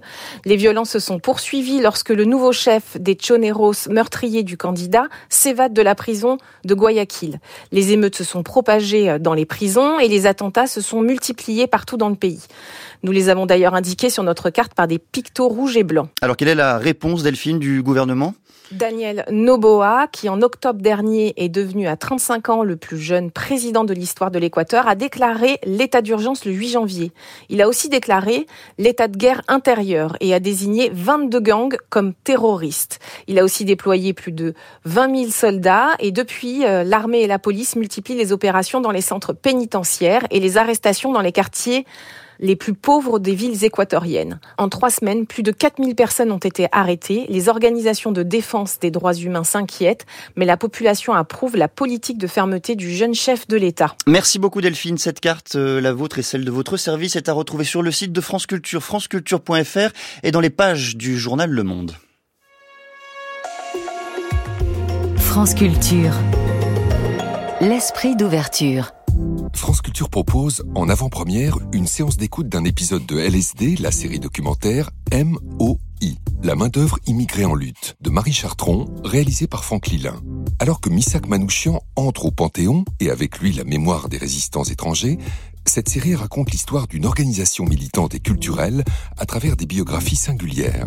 Rendez-vous demain à 14h au Mémorial de la Shoah à Paris pour échanger avec l'équipe. Entrée gratuite sur réservation. Plus d'infos, franceculture.fr. Et une émission aujourd'hui euh, dans les matins du samedi, hommage à Robert Badinter. Nous sommes le samedi 10 février 2024, il est 8 heures.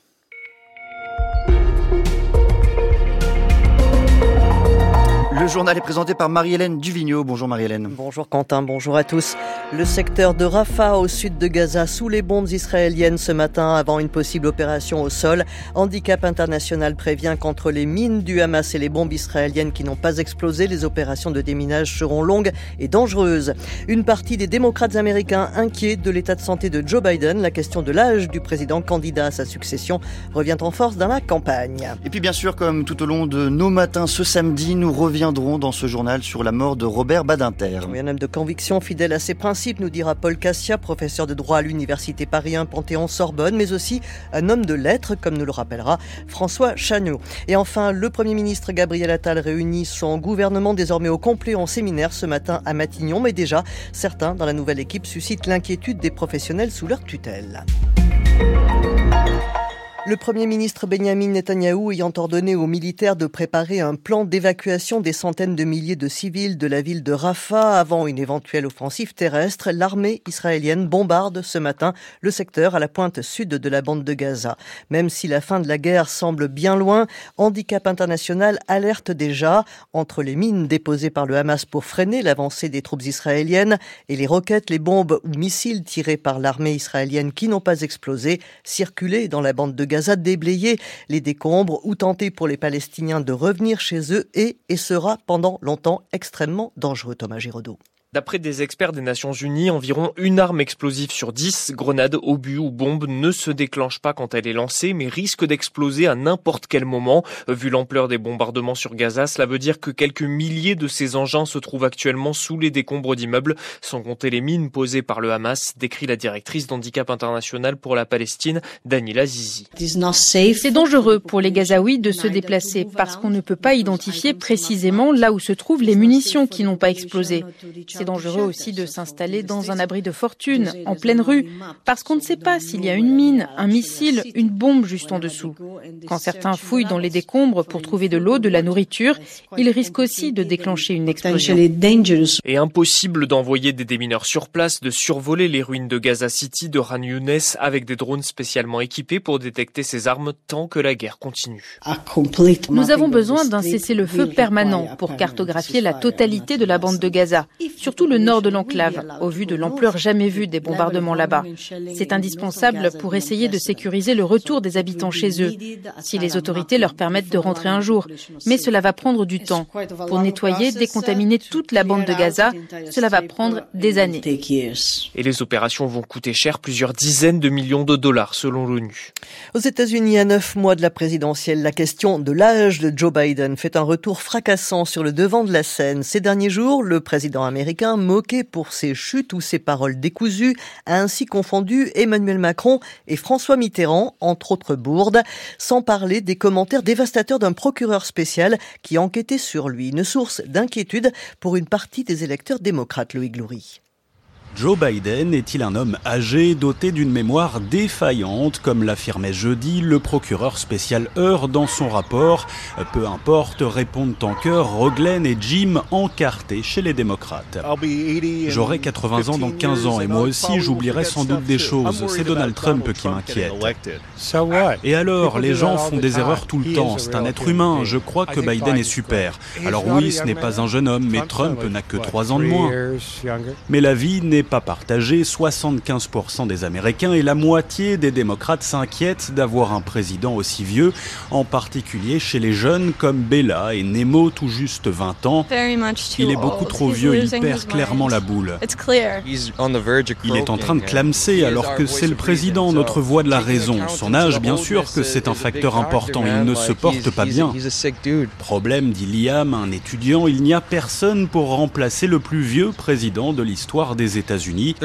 Il y a tout un tas de jeunes républicains centristes, mais les démocrates n'ont pas de cavalier blanc, et ça m'effraie, parce qu'un jeune conservateur va finir par émerger et les gens seront emballés juste parce qu'il n'a pas 80 ans et il prendra le pouvoir. Voilà l'horizon que je vois. En l'état, pas de plan B donc, c'est bien Joe Biden qui reste le mieux placé pour battre Donald Trump en novembre. Loïc Glory à New York. Le Parlement européen et les États membres trouvent un accord sur une réforme des règles budgétaires de l'Union. Le texte était discuté depuis plus de deux ans, tout en confirmant les ratios du pacte de stabilité, déficit public limité à 3% du PIB et la dette à 60%. Il rend un peu plus flexible l'ajustement réclamé aux États en cas de déficit excessif.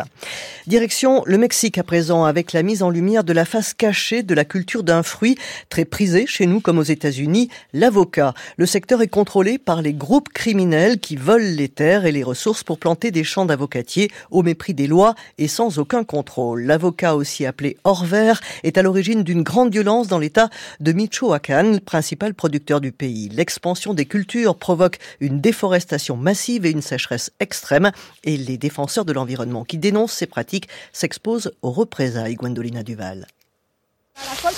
En bordure du village de Quanaro, l'activiste Sulina Tsinsun avance à travers les montagnes, jusqu'aux ruines d'anciennes pyramides pour Epecha. C'est tout ce qu'il nous reste du site. Laissé à l'abandon, le terrain a été acheté il y a trois ans par un producteur d'avocats. Les rangées de jeunes arbres fruitiers poussent au milieu des pierres et des pins brûlés. Ils viennent ici dans les communautés et offrent de l'argent liquide et les gens ici n'ont jamais vu de telles sommes. Donc c'est un peu la responsabilité de notre population ou des autorités de laisser faire ces ventes illégales. Au Michoacán, l'avocat est responsable de la disparition de dizaines de milliers d'hectares de forêt. Chaque avocatier consomme d'énormes quantités d'eau qui assèchent les rivières et privent les populations. À Morelia, l'environnementaliste Julio Santoyo accuse la corruption d'avoir ouvert les portes à une expansion sauvage de la culture. Il y a plus de 40 000 bassines clandestines et une quantité énorme de puits illégaux. Profitant d'un commerce juteux, le crime organisé protège les cultures illégales. Chaque fois que nous allons sur le terrain avec mes collègues pour identifier l'accaparement de l'eau et les tailles illégales, le jour suivant ou deux jours après, une autorité du village vient pour nous envoyer ce message Arrêtez-vous ou ils vont vous tuer. Au Mexique, où l'impunité est presque totale, la condition des défenseurs de l'environnement est particulièrement fragile. Gwendolina Duval à Mexico. France Culture, il est 8h07, suite du journal avec euh, la disparition, la mort de Robert Badinter. L'ancien garde des Sceaux à qui l'on doit l'abolition de la peine de mort en 1981, bien sûr, mais aussi la dépénalisation de l'homosexualité un an plus tard, ou encore la suppression des quartiers de haute sécurité. Pour Paul Cassia, professeur de droit à l'université Paris 1 Panthéon-Sorbonne, auteur d'une biographie intitulée Robert Badinter, un juriste en politique. Il incarne pour l'ensemble des responsables politiques un modèle d'intégrité et de fidélité à ses convictions. Aujourd'hui, Robert Badinter, pour la gauche, est l'incarnation d'un ministre qui a su rester fidèle à ses convictions. Convictions exprimées d'ailleurs dès les années 60-70 euh, et qui ont perduré euh, lorsqu'il n'a plus été ministre. Je crois au-delà de la gauche, je pense qu'il serait réducteur de limiter l'influence de Robert Badinter à la gauche. On peut approuver ou désapprouver ses combats, mais il reste qu'on peut unanimement reconnaître qu'il s'est battu pour euh, une certaine idée de la justice et qui n'a pas varié dans cette idée de la justice. Il laisse euh, une vision, un modèle, l'importance d'avoir des convictions, pas seulement quand on est juriste, mais quand on est citoyen, et puis aussi la fidélité à ses convictions quelle qu'elle soit. Euh, Robert Badinter n'a pas varié dans sa défense des libertés publiques, dans sa lutte contre les injustices. et que précisément cette hauteur de vue, cette vision qu'il portait, ont fait de son parcours un moment très exceptionnel dans la vie publique française. Paul Cassia avec Sophie Delpont. Robert Badinter, infatigable défenseur des droits de l'homme, était aussi homme de lettres. Il a signé une vingtaine d'œuvres au cours de sa vie, principalement des essais, mais aussi des romans, des pièces de théâtre et même un opéra, François Chagnot. Participer à l'écriture d'un opéra, c'était l'un des rêves de Robert Badinter. Le 26 mars 2013, à l'âge de 85 ans, c'est chose faite. Son plaidoyer, inspiré du roman Claude Gueux de Victor Hugo, voit le jour sur la scène de l'Opéra de Lyon. Depuis longtemps, je voulais composer un livret d'opéra et voir naître un opéra. J'allais trouver le sujet euh, chez Hugo, bien sûr, la justice. Je suis un monomate, je ne m'intéresse qu'à elle. Claude, c'est un canu poussé à la famine qui se rebelle et finit guillotiné à la prison de Clairvaux. Une histoire emblématique des combats de Robert Badinter qu'Olivier Pi a mis en scène. Il nous a demandé, pour travailler sur le spectacle, d'aller à Clairvaux, de visiter les cellules pour avoir une idée de ce qu'était la violence de la condition carcérale. L'année suivante, à Avignon, j'ai commencé à travailler en prison. Si je n'avais pas rencontré Robert, je crois que j'aurais pas eu cette impatience de rencontrer ce monde qui est un angle mort de la démocratie. Le défenseur des droits de l'homme était aussi un amoureux du théâtre. En 2021, les éditions Fayard publient trois de ses pièces.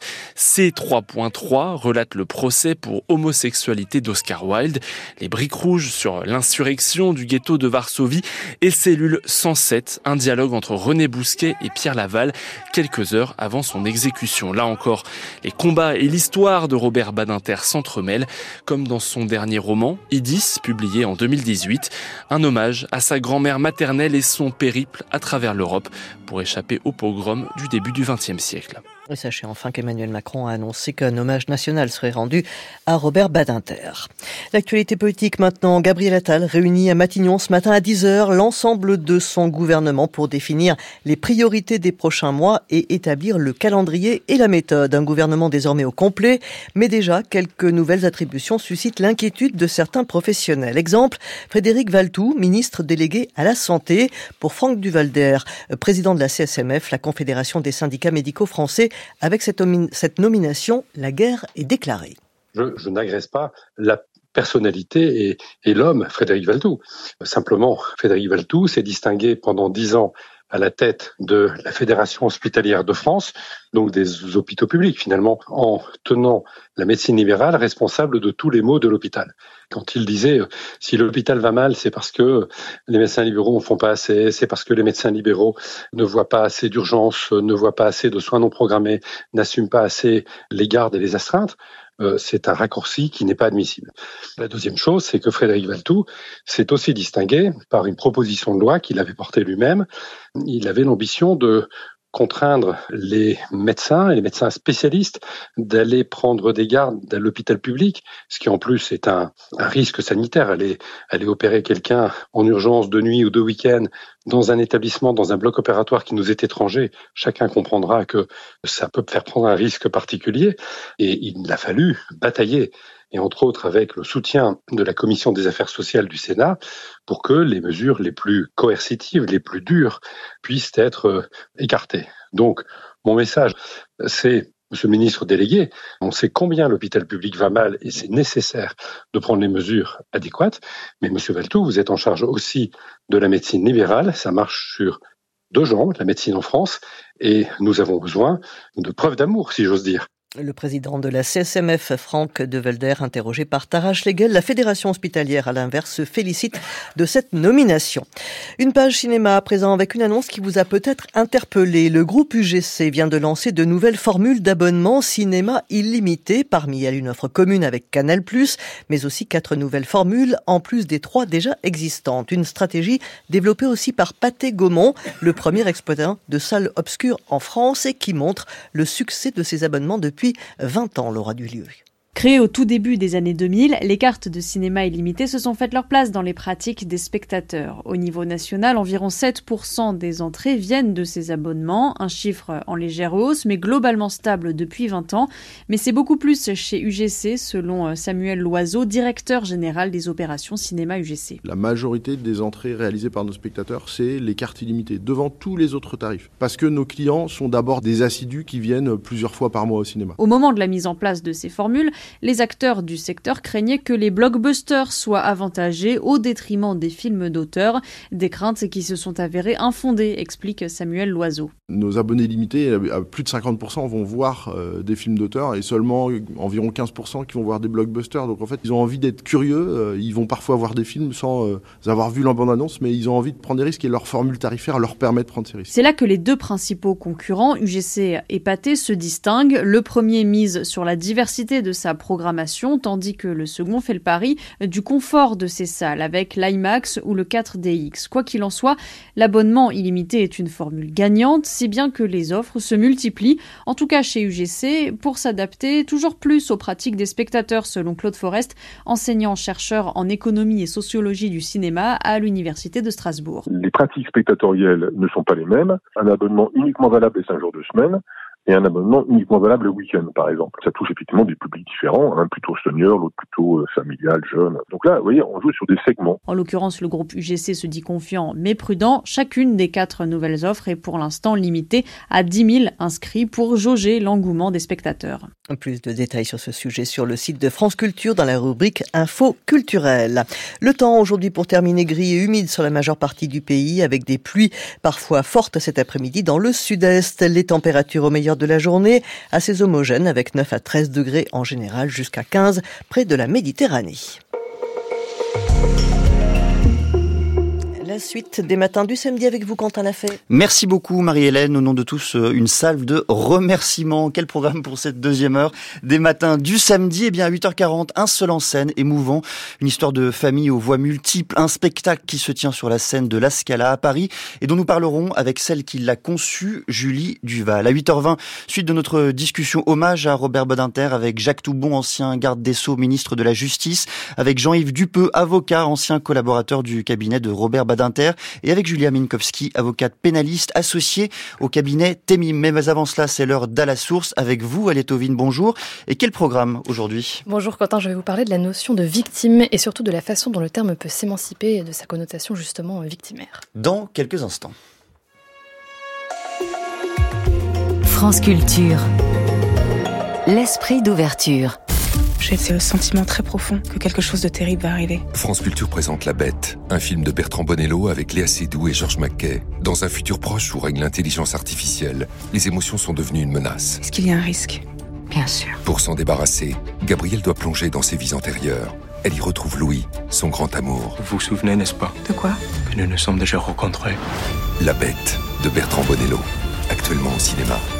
Un film France Culture.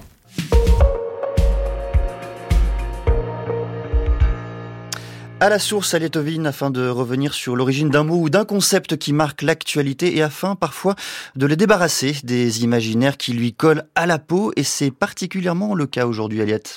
Oui, cette semaine a été marquée par le récit qu'a livré l'actrice Judith Godrèche de sa relation avec Benoît Jacot, nouée alors qu'elle était encore mineure. Un récit à la limite de l'insoutenable, largement contesté hein, par le réalisateur, et qui est d'autant plus violent que l'on comprend qu'il est l'exutoire d'années de silence et d'autocensure de la part de Judith Godrèche. Ceci silence interroge les notions d'emprise, de prédation, mais s'explique aussi peut-être par ce passage particulièrement marquant de l'article. En 2018, lorsque Judith Godrèche est auditionnée dans le cadre de l'affaire Weinstein, elle s'effondre, convaincue qu'elle n'est pas une bonne victime à cause de ce qu'elle a subi à 14 ans. Il y a dix jours, de son côté, l'actrice Judith Chemla témoignait aussi publiquement de violences que lui avait infligées son conjoint. Interrogée par le Média Brut, elle déclare Avant de prendre la mesure de ce qu'on subit, on ne veut surtout pas se voir comme une victime. C'est insupportable. On déteste ça. Et au-delà des faits et de leur réalité, si ce statut est à ce point rejeté, c'est parce qu'il est porteur d'un imaginaire particulièrement négatif dès les origines. Exactement. Hein. le terme est issu du latin victima, que l'on peut traduire par bête offerte au sacrifice aux dieux, puis dérive sur une signification plus globale qui désigne tout ce qui est sacrifié. Euh, voilà une, forme euh, assez vague. Et cette acceptation du mot va demeurer quasiment inchangée pendant des siècles, une chercheuse particulièrement motivée, Christine Lamar, a recensé les titres de presse et d'ouvrages mentionnant le terme de victime en passant en revue tout le catalogue de la BNF. Elle n'en trouve aucune trace jusqu'au XVIe siècle où il reprend le sens sacrificiel originel avant de se teindre progressivement d'une connotation religieuse au XVIIe. Le sacrifié par excellence, c'est Jésus-Christ, victime offerte pour le salut des hommes. Au XVIIIe siècle, les victimes sont essentiellement dans la littérature celles de l'amour et du hasard, puis la Révolution française va produire son lot de victimes, mais qui se revendique cette fois comme tel. Les parents de guillotinés vont adopter une coiffure à la victime, cheveux courts et ruban rouge autour du cou, et un salut à la victime, mouvement sec du cou assez évocateur, afin de se reconnaître entre eux. Mais cette revendication politique, Aliette, va s'effacer alors que les éléments des 19e et 20e siècles massifient le nombre de victimes. Oui, la guerre de 1870 puis de 14-18, mais aussi les catastrophes naturelles ou humaines comme l'incendie du bazar de la Charité en 1897 ou encore les accidents ferroviaires nombreux à l'époque s'accompagnent d'une médiatisation permise par l'essor des journaux et vont donner une dimension nouvelle, collective à la notion de victime. Surtout, il s'agit désormais d'être reconnu juridiquement comme tel afin d'obtenir réparation matérielle ou morale, ce double mouvement de médiatisation et de judiciarisation a été analysé notamment par Antoine Garapon dans l'essai qu'il a publié avec Arthur de Nouveau dans la collection Trax de Gallimard, intitulé Victime et après.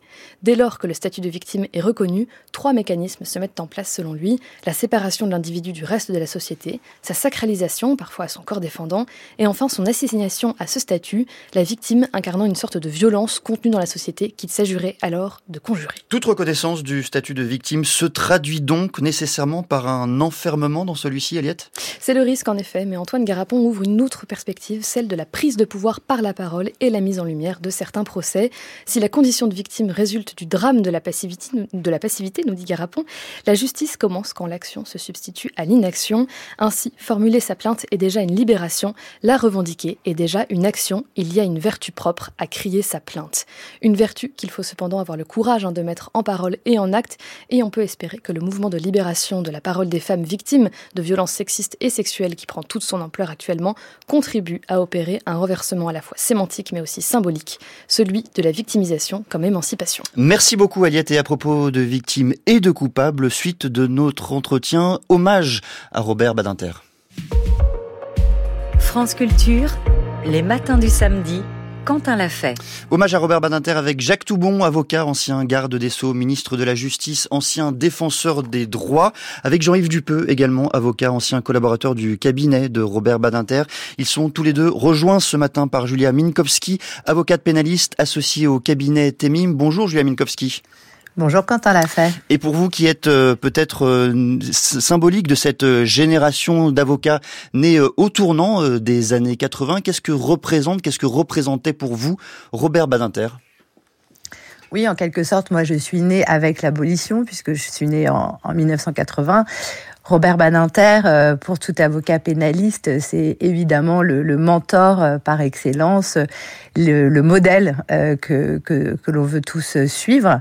Moi, j'ai eu cette vocation d'être avocate pénaliste non seulement parce que j'étais sensibilisée aux, affaires judiciaires et que j'avais un, goût pour euh, la, littérature et, la fiction qui était euh, liée à cet univers, mais aussi parce qu'une fois j'ai eu la chance de croiser dans un restaurant, j'étais à la brasserie du Lutetia avec ma mère, je devais avoir une dizaine d'années, et à une table à côté il y avait ce, monsieur euh, aux cheveux déjà blancs, ce regard pénétrant, qui était avec un convive, il ne disait pas un mot, mais tous les beaucoup de gens qui, passaient venaient le saluer, et je lui demandais à ma mère mais, qui, mais qui est cet homme? Elle s'est retournée, elle me dit Ah, c'est Robert Badinter, c'est un avocat et c'est le monsieur qui a aboli la peine de mort.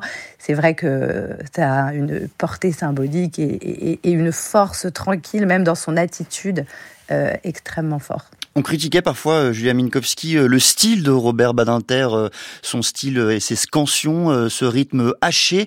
Qu'est-ce qui reste pourtant de, de ces plaidoiries? Comment elles ont animé les vôtres? Moi, j'ai euh, grandi euh, à l'école de, l'avocat euh, Hervé Thémy, mais il me parlait souvent de, cette plaidoirie de, Robert Badinter au procès de, Troyes de, Patrick Henry. manifestement, il, avait, dans sa façon de, plaider, il était animé par quelque chose qui était au-delà de l'éloquence, c'est-à-dire que c'était vraiment dans son ventre, à partir du moment où il avait assisté à une exécution qu'il trouvait d'une injustice euh, euh, atroce, puisqu'il avait été persuadé euh, que son client Bontemps était innocent, qu'il n'avait pas tué. Et malgré le fait qu'il n'avait été jugé que comme complice, il avait été exécuté. Et les avocats, à l'époque de, la peine de mort, assistaient aux, aux exécutions, étaient au pied de la guillotine. Et il avait cette haine pour cette machine qui coupe en deux, il avait cette haine pour cette peine qu'il qu'il avait toujours combattue, mais qui maintenant en fait était devenue son histoire, sa propre histoire.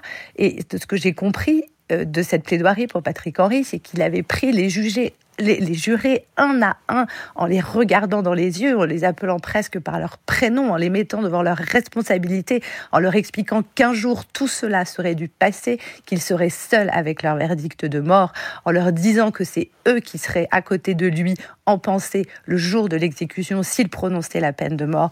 Il leur a décrit exactement comment les choses se sont déroulées et cette plaidoirie venant du plus profond de ses entrailles l'a emporté. Robert Badinter, vous savez, une, une plaidoirie, moi je ne l'ai pas entendu, en tout cas, vous avez des, des extraits, mais j'étais pas à côté de lui, mais Hervé Témy me disait toujours, vous savez, une bonne plaidoirie, c'est pas à la fin de laquelle vous vous dites, oh là là, qu'est-ce que c'était bien dit, et ces citations, quelle mm. érudition. Non, c'est celle à la fin de laquelle vous dites, c'est lui qui a raison. Et c'est celle qui emporte la conviction, et c'est ce qui, ce qui s'est passé avec lui y compris euh, à l'Assemblée nationale, évidemment. Je voudrais vous faire entendre la voix justement de, de, Robert Badinter qui déplie sa vision du rôle et du métier d'avocat. On est l'avocat n'a pas à se demander euh, si euh, la décision est juste ou injuste. ça n'est pas son rôle, ça c'est le rôle du juge. Et l'avocat, ça n'est pas le juge, il n'est pas là pour arbitrer ce qui doit être fait. L'avocat, son rôle, c'est de défendre de défendre celui dont il a assumé la défense. Il n'y a pas à se dire, au fond de lui-même ou consciemment, euh, il serait juste qu'il ait 20 euh, ans de travaux forcés, 20 ans de réclusion criminelle. Ce serait absurde.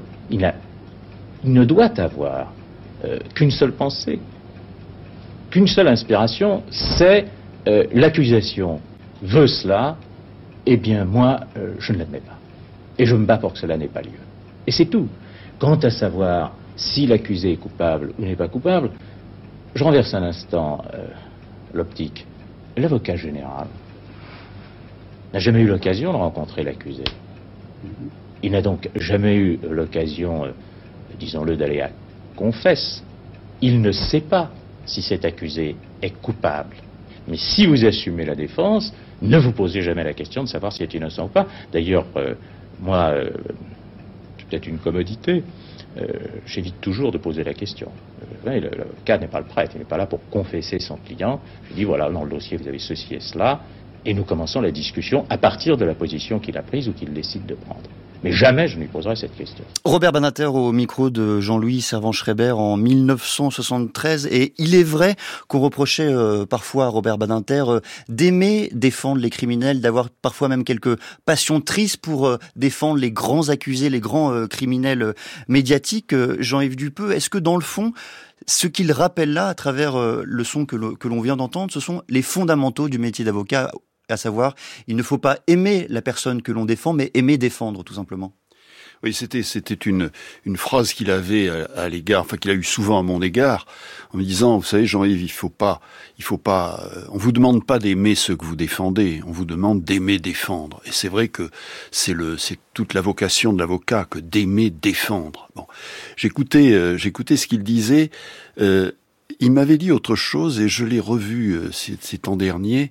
Euh, le, la plaidoirie, c'est euh, le cœur de l'avocat qui s'adresse au cœur du juge. Je crois que c'était une belle formule pour euh, reprendre un petit peu ce que disait Julien Minkowski tout à l'heure, cette, espèce de, de, de, de, de forme d'éloquence qui en réalité n'a rien à voir avec les éloquences euh, que l'on peut voir euh, dans les discours de la quatrième ou de la troisième République. C'est l'éloquence qu'il avait au moment de l'affaire Patrick Henry, c'était une éloquence très imparfaite au regard de ses critères euh, standardisé. Euh, c'était une, une éloquence hachée, mais une éloquence qui prenait au cœur, qui prenait aux tripes, hein, il faut, faut bien le dire. Non, euh, le, le, le, rôle de l'avocat, ce qu'il nous, ce qu'il nous a appris, parce que nous avons été un certain nombre de, de jeunes avocats à ses côtés, euh, François Binet notamment, qui était euh, toujours à ses côtés dans les grandes affaires criminelles, ce qu'il nous a appris, c'était cette cette espèce de, de, de, de dialogue que l'on devait avoir avec le avec la personne que l'on défendait, qu'il met tout à fait en opposition avec euh, ce qu'il disait à Jean-Louis Servan-Schreiber tout à l'heure, c'est-à-dire l'avocat général, lui, n'a jamais rencontré l'accusé, alors que vous, l'avocat, vous avez vécu euh, dans des parloirs de prison, ou bien dans votre propre cabinet, des moments très intenses, très intimes avec cette personne. Et c'est cet aspect-là des choses qu'il faut faire ressortir, qu'il faut prendre dans son cœur et porter dans le cœur du juge. C'était ça le, le, le métier qui nous a appris. Et c'est vraiment un très beau métier. Jacques Toubon, on entendait euh, dans le journal, euh, un peu plus tôt, le, journal de 8 heures, que euh, au fond, Robert Badinter, c'était aussi une certaine vision de la justice. Quelle était, selon vous, cette vision de la justice qu'il diffusait autour de lui? C'est très difficile de dire, de définir comme ça ce qu'est la justice et, je dirais quelle conception pouvait en avoir euh. Euh, puisque la justice, euh, c'est à la fois euh, une valeur, une vertu, et s'agissant du garde des sceaux, des, avocats, une institution. Bon. que j'ai par exemple moi représenté lorsque j'ai été en poste place Vendôme. En fait, je pense que ce qui était la justice pour Badinter, j'essaye de, l'imaginer, c'est deux choses. C'est l'égalité, c'est-à-dire que chacun soit traité euh, avec la même euh, dignité, la même euh, considération, que vraiment tous les hommes, toutes les femmes euh, soient euh, considérés euh, comme c'est dit dans les devises, mais comme souvent ça n'est pas dans la réalité, et égaux. Et puis, je pense que le deuxième élément, c'était la recherche comme objectif du bien, en quelque sorte, de, la solution qui est bien. Et là, et là, ça passe naturellement euh, à la fois par les protagonistes de la justice, comme par exemple l'avocat, les magistrats, les juges, etc. Ça passe par cette euh, activité qui est à la fois intellectuelle et morale euh, et très difficile. C'est une sorte de travail d'arbitrage entre des convictions, des faits, mais souvent des éléments qui n'ont rien d'objectifs. Et, c'est pour ça, d'ailleurs, que, euh, on l'a bien vu tout à l'heure, et euh, vous l'avez bien dit, il y a dans la plaidoirie, euh, mais aussi dans les positions qui sont prises au cours du procès par les uns et par les autres, il y a un caractère émotionnel qui, qui, qui ne relève d'aucune, entre guillemets, rationalité. C'est cela qui est, qui fait que, qui fait que la justice, et, le travail notamment des avocats, est œuvre humaine, c'est-à-dire nécessairement, nécessairement euh, euh, non finie, non parfaite. Voilà. Et c'était d'ailleurs le, triptyque de Cicéron qu'il rappelait euh, régulièrement, Robert Badinter, ce triptyque était plaire, émouvoir et convaincre. C'était c'était cela au fond le, travail de, de l'avocat Julian Minkowski. On a peu parlé euh, des autres euh, engagements euh, de Robert Badinter. Évidemment, il a supprimé en tant que garde des sceaux, ministre de la Justice, le délit d'homosexualité. Il a également œuvré énormément en faveur des, des, des personnes incarcérées et du système carcéral d'une manière plus générale. Est-ce que c'est cette figure d'avocat engagé qui crée un lien fort entre votre génération d'avocats et Robert Badinter tout à fait. Quelque part, moi, ce que j'ai envie de vous dire, c'est que Robert Badinter était, un phare. Euh, vous parlez tout à l'heure euh, de critiques pour des passions tristes qu'il aurait pu avoir euh, à, défendre des, criminels. Moi, je pense que c'est tout le contraire. En fait, c'était une passion lumineuse pour les valeurs démocratiques qui doivent à tout jamais entourer, habiter notre justice Euh, vous savez, il y a beaucoup de, grands avocats qui sont décédés ces dernières années. Gisèle Halimi a en quelque sorte ouvert le, bal à l'été 2020. Euh, là, c'est Robert Beninter qui, qui, n'est plus là. Euh, on a perdu l'année dernière Hervé Temim, on a perdu Georges Kiechman. on est un peu perdu en fait avec ces, ces lumières qui, qui, nous guidaient, qui ne sont plus là, qui, quoi qu'il qu'il arrive, et c'est ça qu'expliquait Robert Beninter, quelle que soit la compassion qu'on peut avoir pour les, victimes, hein, parce que le, combat de, la peine de mort, c'est aussi contre la peine de mort, c'est aussi de dire euh, cette, peine euh, en aucun cas n'est justifiée, quel que soit euh, le, caractère abominable, abominable du crime.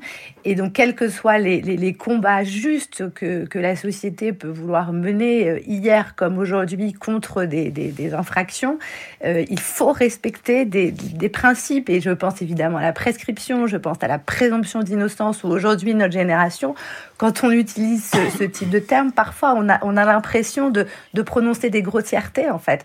Et, des gens comme Robert Baninter, c'était ceux qui, sans cesse, rappelaient cela. Et son combat euh, pour les, conditions de détention qui a été euh, extrêmement fort et, qu'il a continué. Là, je lisais dans, Libération, une journaliste disait qu'elle était partie euh, avec lui à l'étranger. Il, il, se battait pour ça et c'est un combat, par exemple, qui n'est absolument pas terminé et les conditions de détention sont toujours extrêmement critiquable et, dont euh, la France devrait avoir honte hein, dans un, pays démocratique comme ça.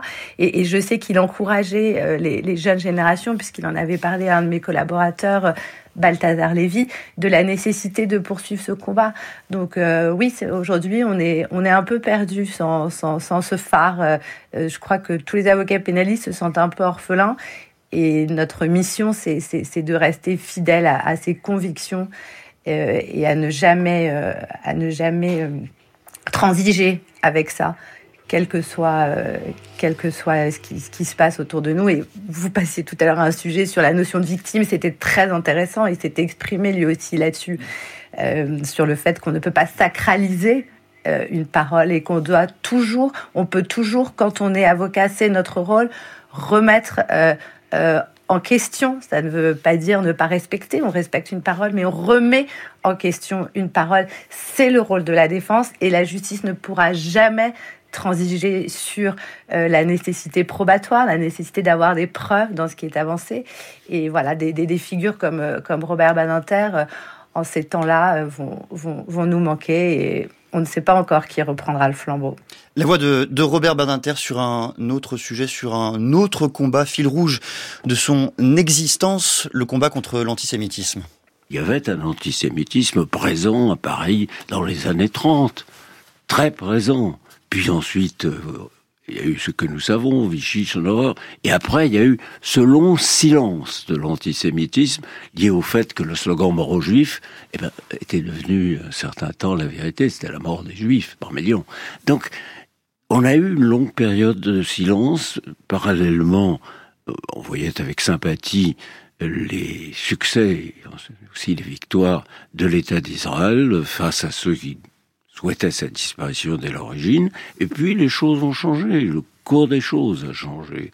Et je dirais, en, une vie, j'aurais vu cet antisémitisme de tradition, celui de Maurras, ensuite l'antisémitisme d'extermination, c'est le seul terme convenable, où il ne s'agit plus que de faire disparaître de l'Europe les Juifs, et puis ce longue période je dirais, d'apaisement, de, aussi de silence équivoque peut-être, mais d'apaisement, euh, et puis la renaissance de l'antisémitisme, à la faveur, il faut y revenir, de l'antisionisme, euh, ce qui nourrit aujourd'hui le discours de l'antisémitisme, et euh, cela se voit notamment à cet égard dans certains éléments de la gauche, c'est l'antisionisme. Israël est coupable de tous les crimes, et ceux qui ont avec Israël ou pour Israël des liens de sympathie, ceux-là sont les complices de ce qui se passe au Proche-Orient. Bah, il y a quelque chose d'inouï à penser Robert Badinter dans l'émission euh, Permis de penser en 2016. Euh, Jean-Yves Dupeux, ce, ce combat contre l'antisémitisme, il est évidemment lié à l'histoire euh, personnelle, familiale, intime de Robert Badinter, mais il lui a été constitutif tout au long de sa vie, tout au long de son existence? Oui, je, je, je l'écoutais parler à l'instant. incontestablement, Robert Badinter avait été extrêmement euh, touché, blessé, euh, meurtri par l'arrestation de son père à Lyon, euh, sur l'ordre de Klaus Barbie, qui par la suite a été jugé alors que lui-même était garde des Sceaux, et pour lequel il avait euh, formuler une, une, une, forme de réserve euh, en tant que garde des sceaux euh, pour ne pas se mêler de cette affaire dans laquelle il était directement victime. Et ce, cette arrestation de son père parti en déportation et mort en déportation, c'était quelque chose qui le, qui le marquait, qui l'a marqué toute sa vie. Alors, par ailleurs, il a écrit plusieurs livres sur l'antisémitisme, euh, qui sont des livres très riches, très qui, qui apportent beaucoup d'éléments de réflexion euh, à, à, la société dans laquelle on vit à l'heure actuelle, et, et, et, pour laquelle sa préoccupation était permanente. Euh, il se trouve que j'ai déjeuné avec lui il y a à peu près un mois, mmh. et que encore au cours de ce déjeuner euh, avec Elisabeth, sa femme, nous parlions de, de, de, de cette résurgence euh, presque incroyable de l'antisémitisme en France. C'était vraiment un sujet qui le, qui le préoccupait, sur lequel il avait une, euh, une, une comment dire, une, une, une manière de, de, de, revenir sans être de ces obsédés, vous savez, quelquefois, d'idées de, euh, de, de, de, de combat, mais il avait incontestablement une très forte euh, poussée, euh, euh, un, très fort euh, ressentiment à l'égard de tous ceux qui pratiquaient ou qui diffusaient des idées antisémites. Jacques Toubon, on parlait un peu plus tôt dans notre échange du lien entre morale et politique, de ce lien difficile à établir, mais en matière de lutte contre l'antisémitisme, est-ce que Robert Badinter n'était pas cette conscience, cette vigie qui rappelait sans cesse que ce combat-là n'était jamais terminé?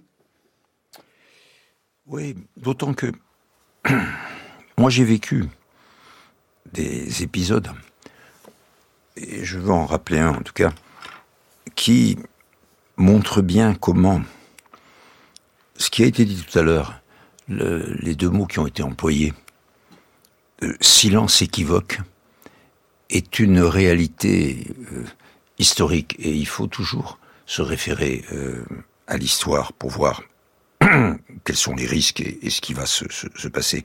Moi, j'ai vécu, euh, en particulier dans les années 90, euh, ces commémorations euh, le 16 juillet au Veldiv, et notamment aux côtés de, de, Jacques Chirac.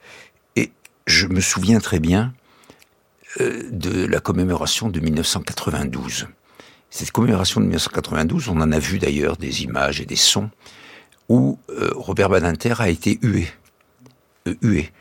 Et euh, il était, naturellement, ces, ces huées étaient, étaient totalement honteuses.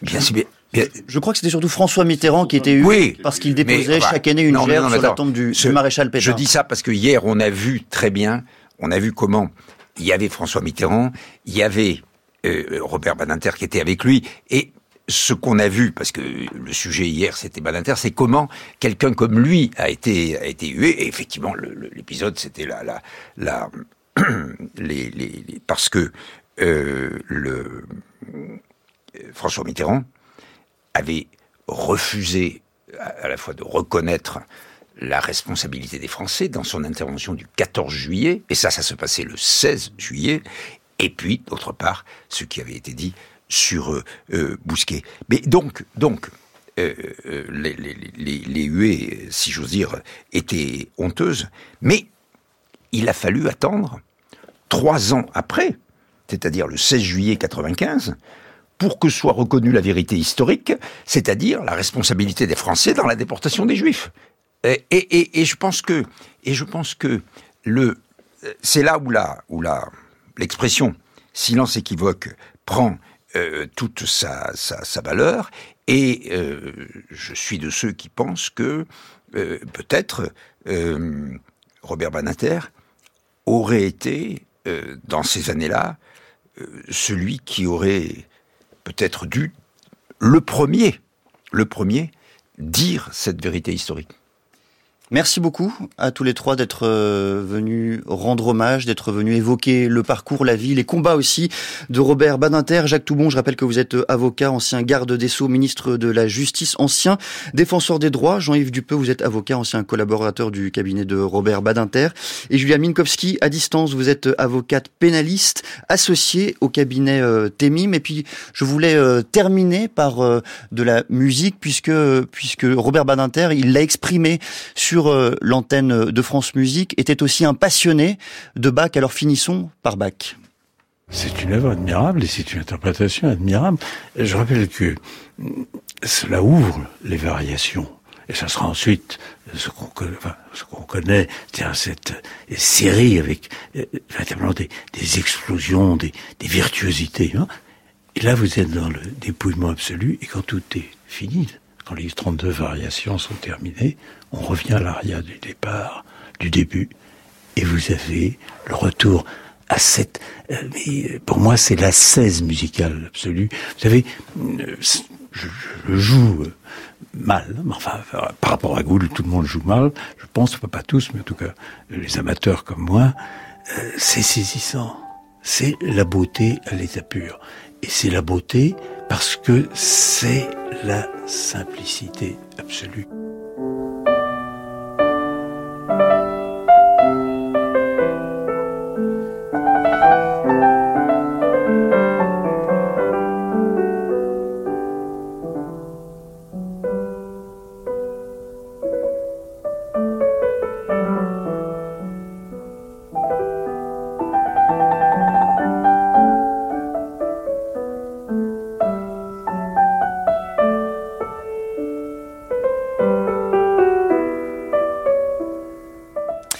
Glenn Gould qui interprète euh, Jean-Sébastien Bach à la demande de Robert Badinter. France Culture, il est 8h45.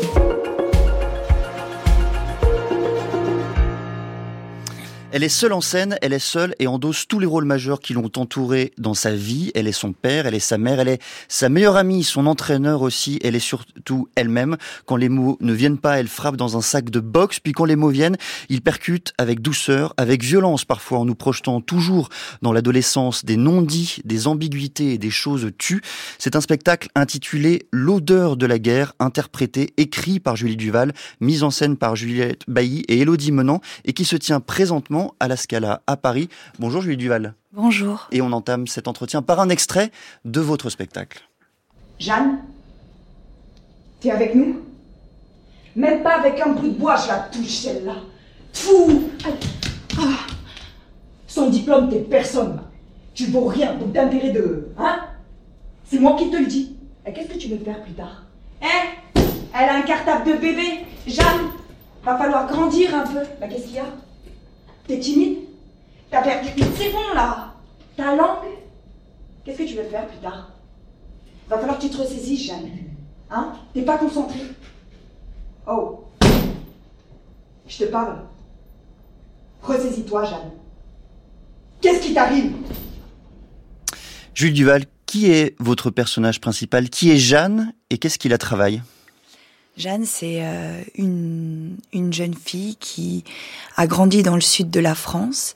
Et euh, bah, il y a plusieurs choses qui la travaillent. En gros, euh, on va la suivre, elle va, on va la découvrir au début de la pièce. Elle est une petite fille, et puis après une adolescente, et puis une jeune femme. Et à travers ce parcours, elle va, elle va traverser des différentes choses, et puis elle va se poser pas mal de questions. Et, euh, et c'est ces questions auxquelles elle n'aura pas forcément de réponse qui vont engendrer euh, pas mal de frustration, pas mal de, colère et, et surtout un, traumatisme qui, va, lui donner envie de, de se tourner vers deux passions, le théâtre et la boxe. On va y venir sur ces deux passions, mais vous avez employé un mot, un terme, la colère. Comment est-ce qu'elle naît? Comment est-ce qu'elle surgit, cette colère? Est-ce qu'elle surgit au moment où la violence se passe, la violence se déroule, ou elle naît plutôt au moment de l'écriture, au moment où ce spectacle naît lui-même? Alors, euh, je pense que elle est là de, depuis longtemps mais euh, ça prend du temps de mettre euh, des mots sur euh, les choses qui nous traversent. Enfin déjà, moi je j'avais cette colère en moi depuis je pense l'adolescence. En tout cas, l'adolescence, ça a été une période très compliquée de, de ma vie, mais je me rendais pas forcément compte que c'était de la colère. C'est-à-dire que mon mon comportement vis-à-vis -vis des autres, vis-à-vis -vis de moi-même, il était il était compliqué, mais c'est en commençant à mettre euh, des mots sur les choses par l'écriture euh, que je me suis rendu compte finalement que, que j'étais en colère. Pour celles et ceux qui n'ont pas encore euh, vu ce spectacle, votre spectacle, il faut expliquer ce qu'elle est cette colère, d'où elle vient, sur quoi elle se fonde. Oh ben, elle est à plein d'endroits. je veux dire déjà,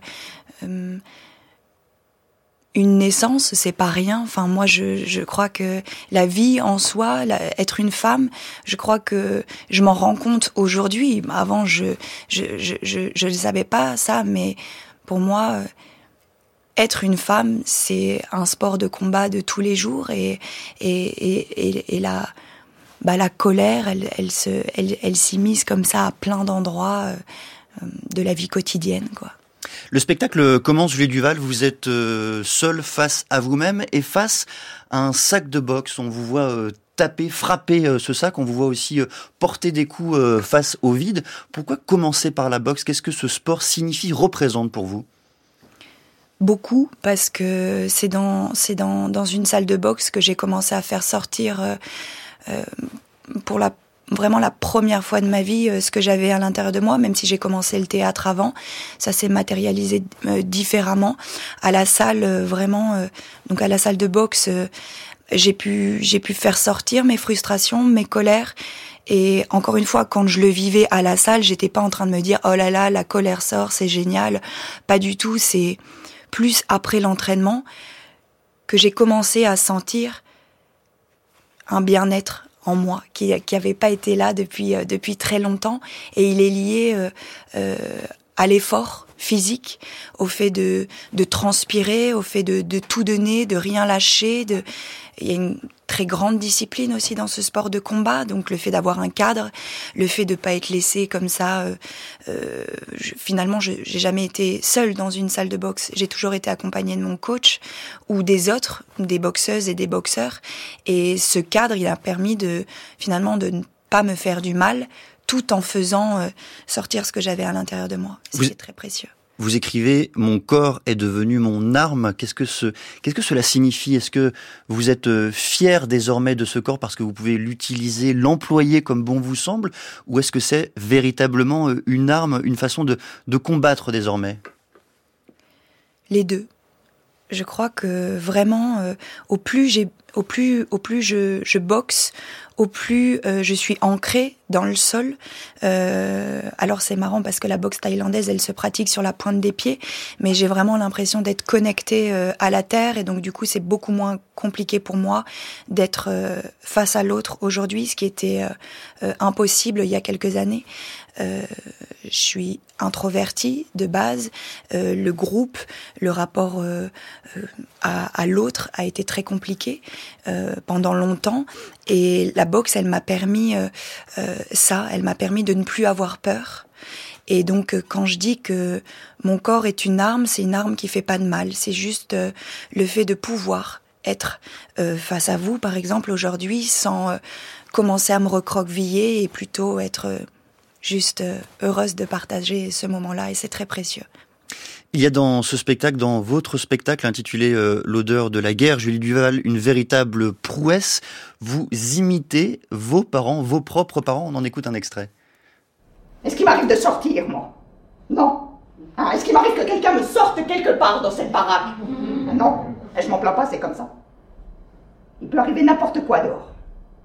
Tu peux sortir et te faire agresser par un fou te faire enlever par un, pas un, psychopathe. Donc non, c'est non. Hein. Je t'ai déjà dit, moi. Si t'arrivait quelque chose, je m'en remettrais pas. Donc, euh, arrête de me regarder comme ça, là, avec tes yeux de merlan frit. Chut, maman. Quoi, maman, Jeanne? Quoi? C'est votre mère que, que vous imitez là, euh, euh, Julie Duval. On a même du mal à, reconnaître, à discerner euh, la singularité de, de, votre voix. Comment est-ce qu'on imite ses propres parents? Sur quoi on se fonde? Et comment on ose même les imiter? Pour moi, c'est passé par l'observation, beaucoup j'ai vécu 19 ans avec mes parents, donc le corps de ma mère, je le connais. Sa voix aussi. Après, c'est un travail de, de mimétisme, d'essayer d'être euh, au, au, plus proche de ce que j'ai entendu, de ce que j'ai vu. C'est vraiment pour moi incarner un personnage, c'est un travail de savoir regarder les gens et après avoir envie de les, les, bah de les.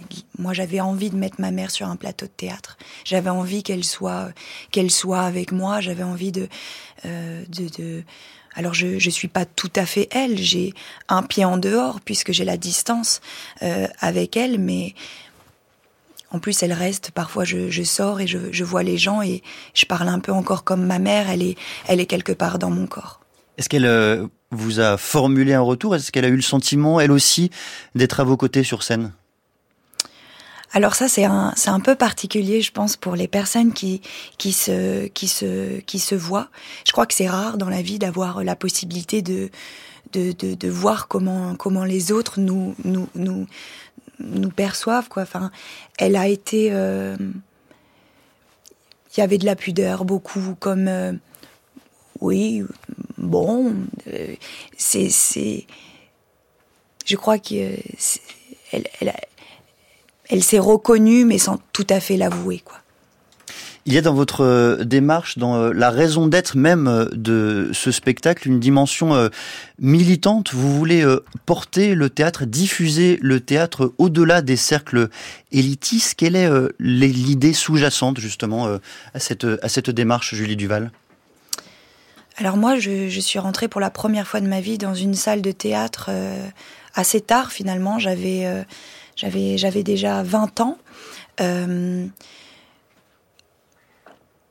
j'ai travaillé euh, avec des jeunes qui m'ont dit euh, pour moi le théâtre euh, c'est pas c'est pas fait pour moi ce, ce, ce langage c'est pas le mien c'est pour c'est pour les vieux. Alors j'emploie les mots hein, qui m'ont été vous les citez.